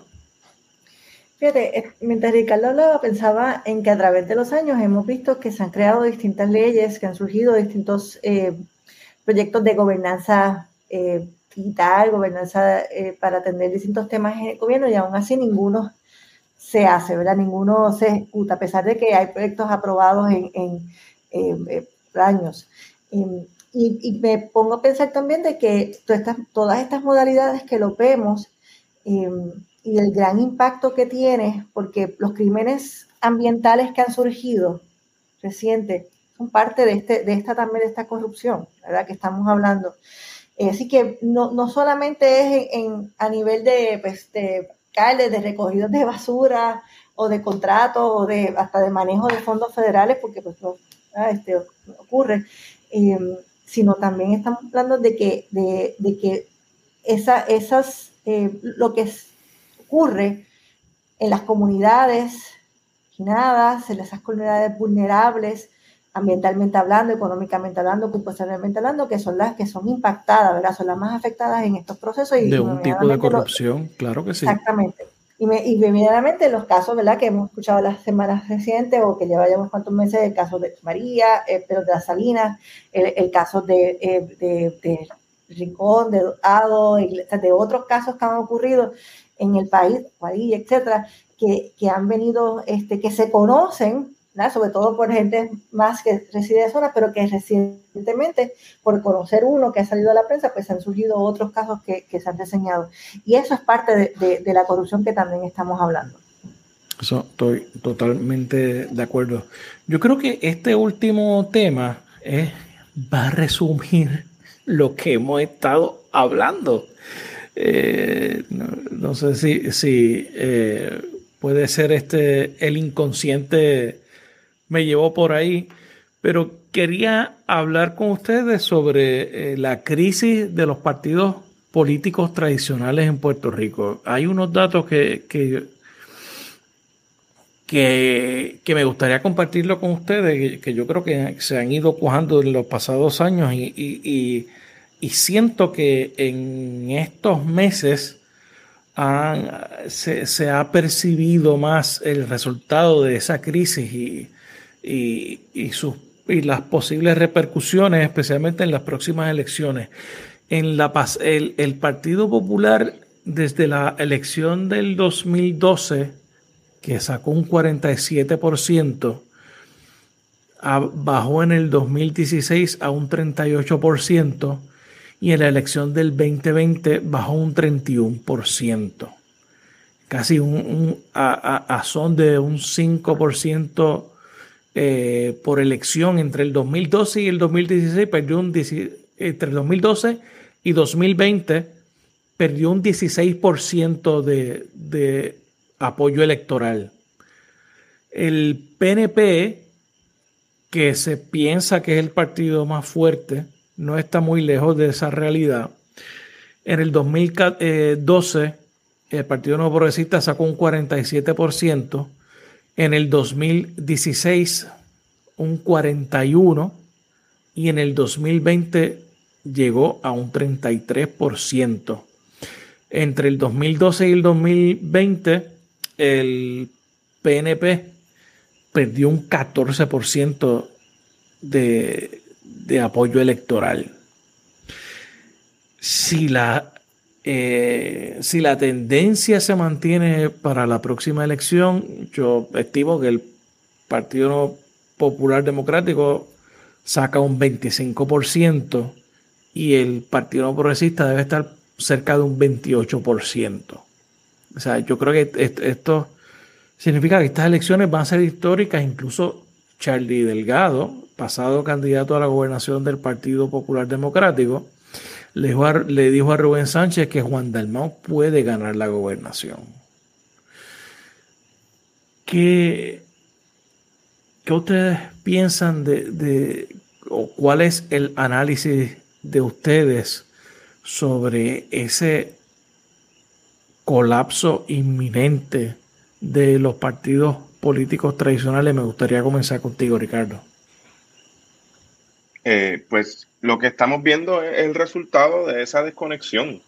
Este, la misma corrupción gubernamental que, ofende al país y que lo lacera por, la falta de acceso, este, la crisis económica que se ha, este, que se ha afrentado con, con recortes draconianos y con menos servicios, este, con, con afrontas a, los, a, los, a los ciudadanos y las ciudadanas que no tienen un gobierno funcional y representado por, porque lamentablemente lo que ha pasado en la historia del país es que el gobierno toma eh, las características del partido que gana la gobernación.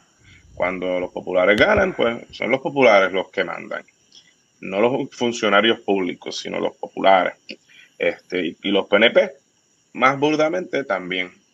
Y ahora, pues ahora lo que vemos es que este, los temas que se tocan, la manera de reaccionar a, lo que está pasando es enajenación, eh, negación total, enajenación por el Partido Nuevo Progresista y negación por el, por el Popular principalmente, pero hay obviamente eh, momentos en que se, se juntan ambas y, y buscar en los lugares comunes y en los comentarios eh, de temas ya sobrepasados, una manera de mantenerse relevante en la politiquería de, nosotros versus ellos.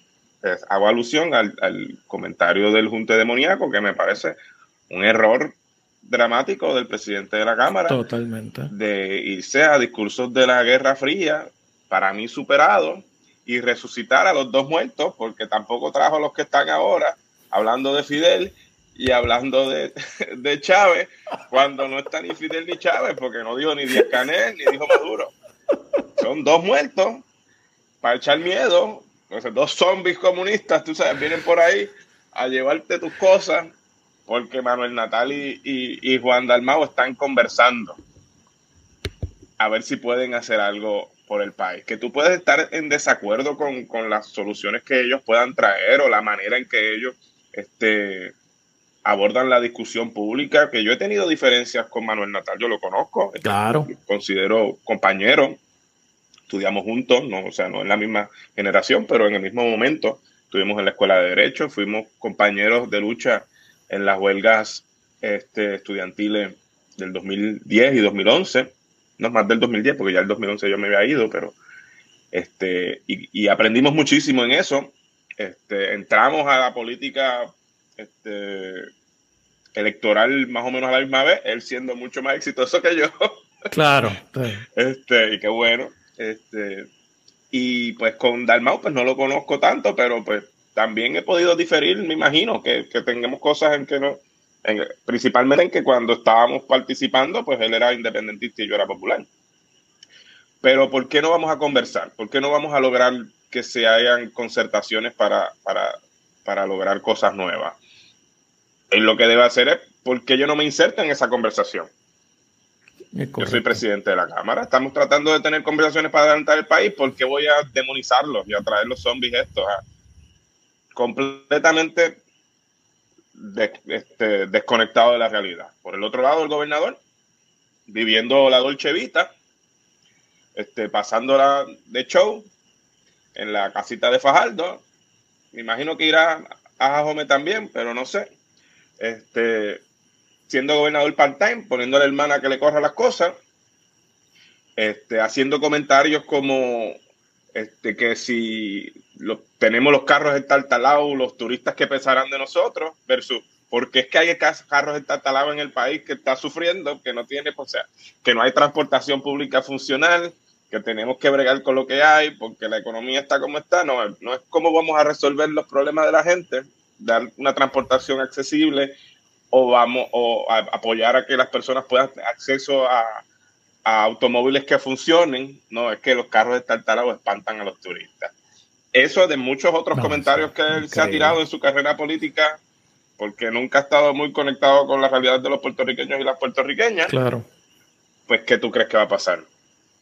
Pues que van a seguir bajando y yo te, yo te, yo me voy más lejos, yo creo que él está siendo conservador de los números los comentarios y, y principalmente, y me duele porque pues tengo muchísimos amigos y amigas que militan en el Partido Popular y yo mismo lo hice en mi momento porque creía en los postulados que en algún momento defendieron y estaba en ese momento en, en que podíamos desde adentro salvar una institución que, que, representó tanto para el país y que, y que en sus postulados principales estaban la defensa de, la puertorriqueñidad, este, los derechos de las minorías y de los más este, necesitados y acceso a personas como yo, que no somos los políticos que están tradicional, porque yo no soy rico, no soy blanco, no soy alto, no soy heterosexual, sigo, no tengo etcétera, etcétera, etcétera.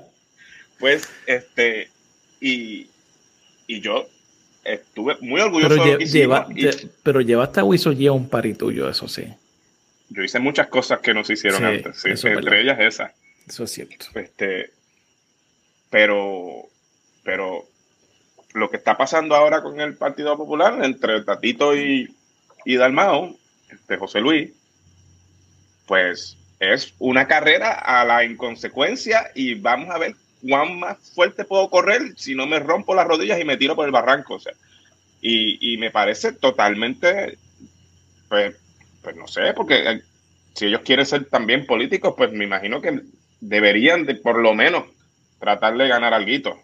O sea, porque como van, por acumulación no gana José Luis, y Tatito no sé si, pues, o ganará en Dorado si está hablando con la gente de Dorado, o, yo, no, sé si, ganará. presidente, no, sé qué lo quiera, quieran hacer, pero el partido como tal carece de, movimiento, carece de estructura, de ir a, la base, de, tener un, un, norte y se aferran al pasado cuando en el pasado no hay, no hay nada. O sea, el país es futuro, nosotros, el pasado no existe, el pasado ya pasó. Y el Partido No Progresista, pues, amarrados a la estadidad, pero nunca se mueven, aunque pues, aquí ha habido movimientos últimamente ahora por, por estas este, negociaciones que hizo la comisionada residente. Vamos a ver cómo eso, cómo eso se refleja en su carrera política, que es de las más exitosas en el país. Este, pero, pero el partido pues ha estado plagado de corrupción desde sus comienzos prácticamente. Este, y, la respuesta a eso es, ¿no? yo gano con mi treinta y pico por ciento y vamos a ver qué pasa. Por otro lado, todas estas nuevas fuerzas políticas se están organizando, como mencionamos de Proyecto Dignidad, que se están organizando, están cogiendo fuerza, tienen país, tienen pueblo detrás, se reúnen constantemente. Tienen mensaje. Tienen mensaje, aunque estemos en desacuerdo nosotros de ese mensaje, pero tienen un mensaje claro. Este, y, y Juan Dalmau, que, que ha hecho historia cambiando este, la racha del Partido Independentista y utilizando el repunte histórico para, para crear algo y está moviéndose, se está organizando y está atendiendo puente lo que ni Rubén ni Fernando Martín hicieron mientras pudieron, porque hubo en momentos en la historia que se le tendieron puertas al Partido Independentista y ellos no quisieron hacerlo. En este momento se están dando las, las circunstancias históricas y están abiertos a la posibilidad. Y por el lado, pues, el movimiento Victoria Ciudadana, que es una amalgama de personas que creen en diferentes cosas, pero que están de acuerdo en la agenda urgente y aparentemente también dispuestos a, a conversaciones para crear una fuerza política distinta. Me gustaría que se sentaran a la mesa con Proyecto de Dignidad, a ver si podemos adelantar las cosas en las cuales estamos de acuerdo y diferir trajantemente en las que no, pero sin, sin eso, que eso no signifique poder adelantar las cosas en las que sí. Y me gustaría que también miembros del Partido Popular se sentaran a la mesa y miembros del Partido Nuevo Progresista para adelantar causas y que pase lo que pase en las elecciones. Pero yo creo que, que no les queda mucho si se quedan como están. Y yo creo que no les queda mucho punto. Yo creo que el tiempo se les acabó. Pero vamos, siendo optimistas, pues si, si, si se despiertan y se dan cuenta de que no se deben a una institución de dos o tres o a un club social, ya sea en Puerto Tierra o donde sea que se reúnan los PNP, porque no sé si no tienen ni, sede, este, me imagino que se reúnen en la casa de De antes. Ah, Puerto Tierra también, mira qué chévere. Así que. El Cosmopolitan. Este, este, no, yo creo que es Paso Caribe, una de esas. No, no me consta. Este. Pues. Alba, ¿qué, ¿cuál es tu análisis de ese panorama? Wow, primero voy a reaccionar a unas cosas de Ricardo que Ok. Eh, bueno, creo que dos comentarios, porque pues son muchos los que me surgen a la mente de, momento. Primero, que me parece terrible que sigamos a, políticos acudan a ese discurso de miedo para llevar sus ideas. O sea, no puede ser que sigamos en esas. Eh, así que por ese lado, pues lo que mencionaste hace un rato de, de del demoníaco, etcétera, ¿verdad? De, esa línea que estaba haciendo, me parece que este Del junte demoníaco. Exactamente. Eh, también otro comentario sobre lo que Ricardo decía, eh, de los carros estartalados, ¿verdad? Este, esa, esa, yo creo que es un comentario bien desacertado sobre la realidad del país. Es gobernador de un país que decía ahorita de que hay 43% de la población que vive en condiciones ¿verdad? de los niveles de pobreza, país donde hay desigualdad. Eh, un país donde eh, estamos bien lejos de, considerarnos un país avanzado, lamentablemente, y hay que mirar solamente el número donde hay una mediana de ingresos de cerca de 20 mil, así que la mitad de la población tiene un ingreso anual de menos de 20 mil dólares. y bueno, y, y, sí que me parece un comentario tal vez que viene, yo creo que desde el privilegio, ¿verdad? Y, y eso eh, también pues, pues los resalto. ¿Me escuchas? Sí.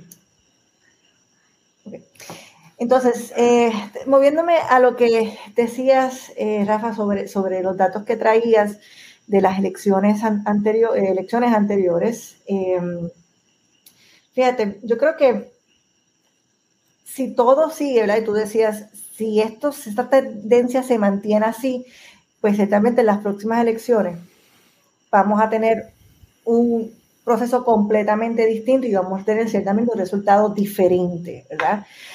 En la medida de que nosotros podamos atraer, para tomar ventaja tal vez de esos números, eh, obviamente a nivel de partido, pues tenemos unos partidos que tienen que atender a su base, unos partidos que tienen que regresar a su raíz, unos partidos que tienen que buscar la forma de, de, de no solamente aparentar que hay cambios o que están sobre todo, pues miren los temas de la mujer, ¿verdad? Este, o de las comunidades vulnerables, de la comunidad LGTBQ, etcétera. O sea, cómo podemos involucrar y atender y, ser un partido eh, de todos, ¿verdad? Y de todas, de la gente. Eh, así que tienen que atender eso a nivel de sentido y esos cambios no se generan solamente arriba, ¿verdad? Tienen que buscar desde abajo, por eso hay que regresar a la paz. Pero también tenemos que buscar la forma de cómo nosotros traer una, una, una generación nueva que participe. Así que yo creo que una función que debe tener los partidos, a quien sea, es que trabaje la, la, juventud, ciertamente, pero también salga a la calle para recoger esa base, para que eduque, para que involucre a las personas en las decisiones. Em, y, y, a medida de que nosotros podamos traer este, la participación de, de, de, otros y de otras en, en el país, pues tendríamos ¿verdad? un resultado diferente.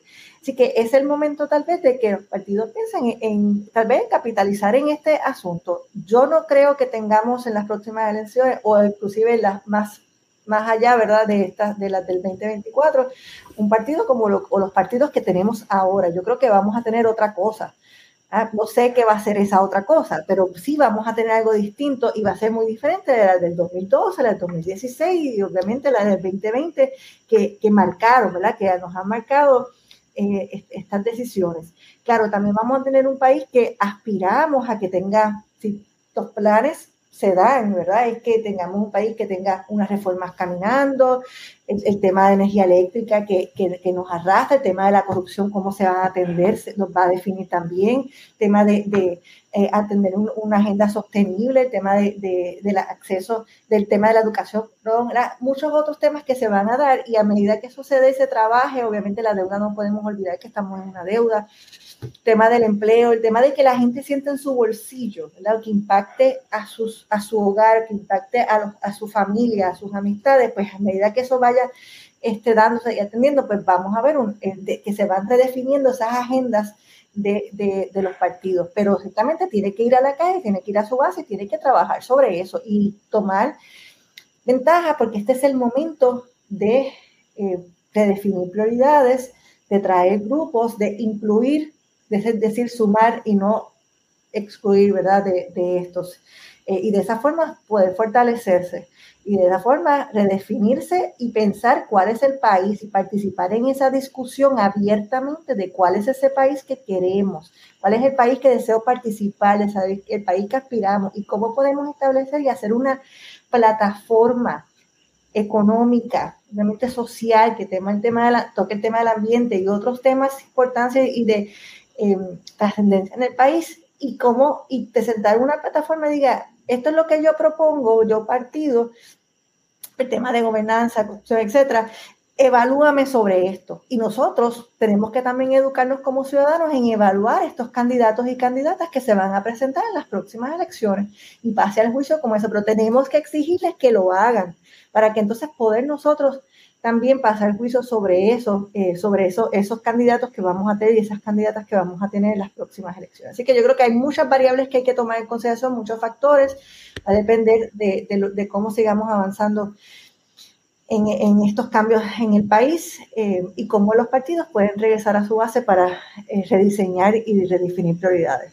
O sea, algo, algo bien importante que tú mencionas es tener una agenda, una visión a futuro de lo que uno quiere hacer, lo que uno quiere eh, impulsar. ¿A quién recuerda aquí cuál fue la última gran idea que presentó el Partido Popular o el Partido Nuevo Progresista para atender un gran problema del país?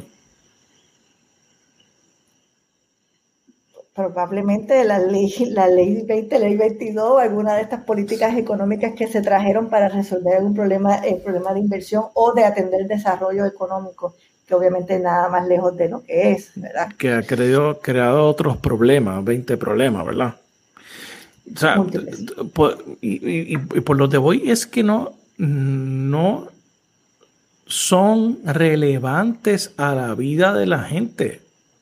O sea, y, y eso eh, lo que hace, y es algo que estuvimos hablando antes de, comenzar, y, es que el cambio político que ha habido en Puerto Rico no es producto necesariamente, o, pienso yo que no se refleja, eh, por cambios demográficos.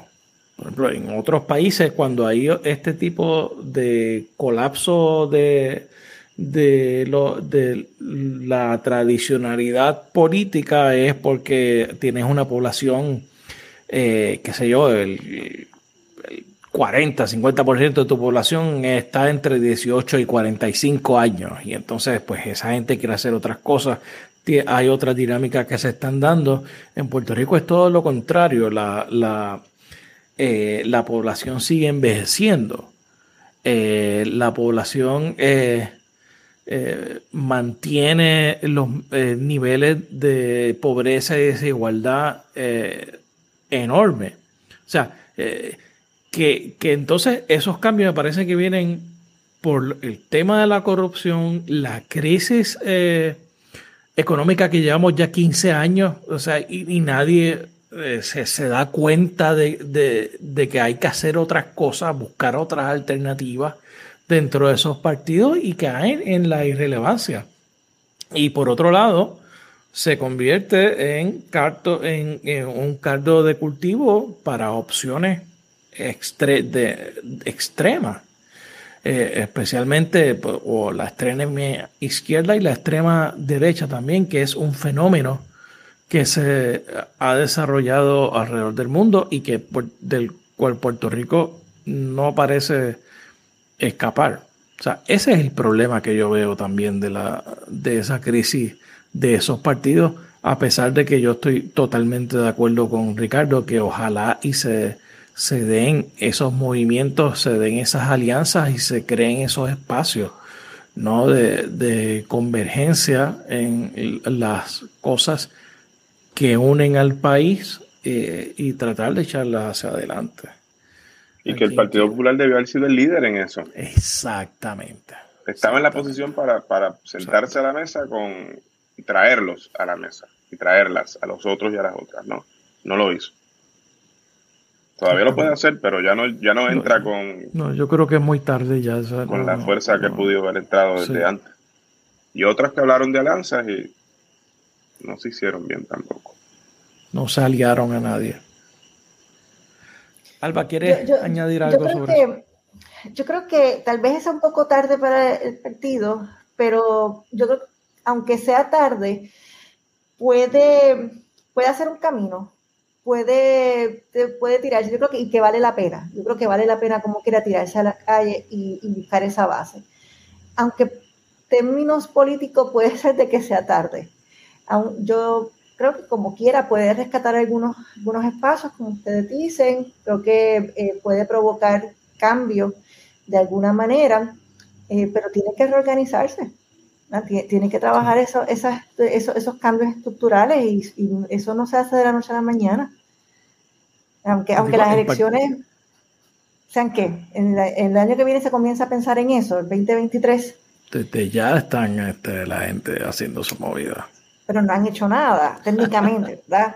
Yo creo que, que aunque no, no, sea, em, no, sea el partido tal vez que se conoce, yo creo que debe de tirarse a la calle y pensar en cambiar y hacer hacer camino para que grupos o, iniciativas surjan de esa, de esa discusión y debe de ser parte del cambio de alguna manera u otra, este, aunque pues sea tarde. No lo hizo en el momento que tenía que hacerlo, pero yo creo que, que debe, vale la pena hacerlo. Deberían.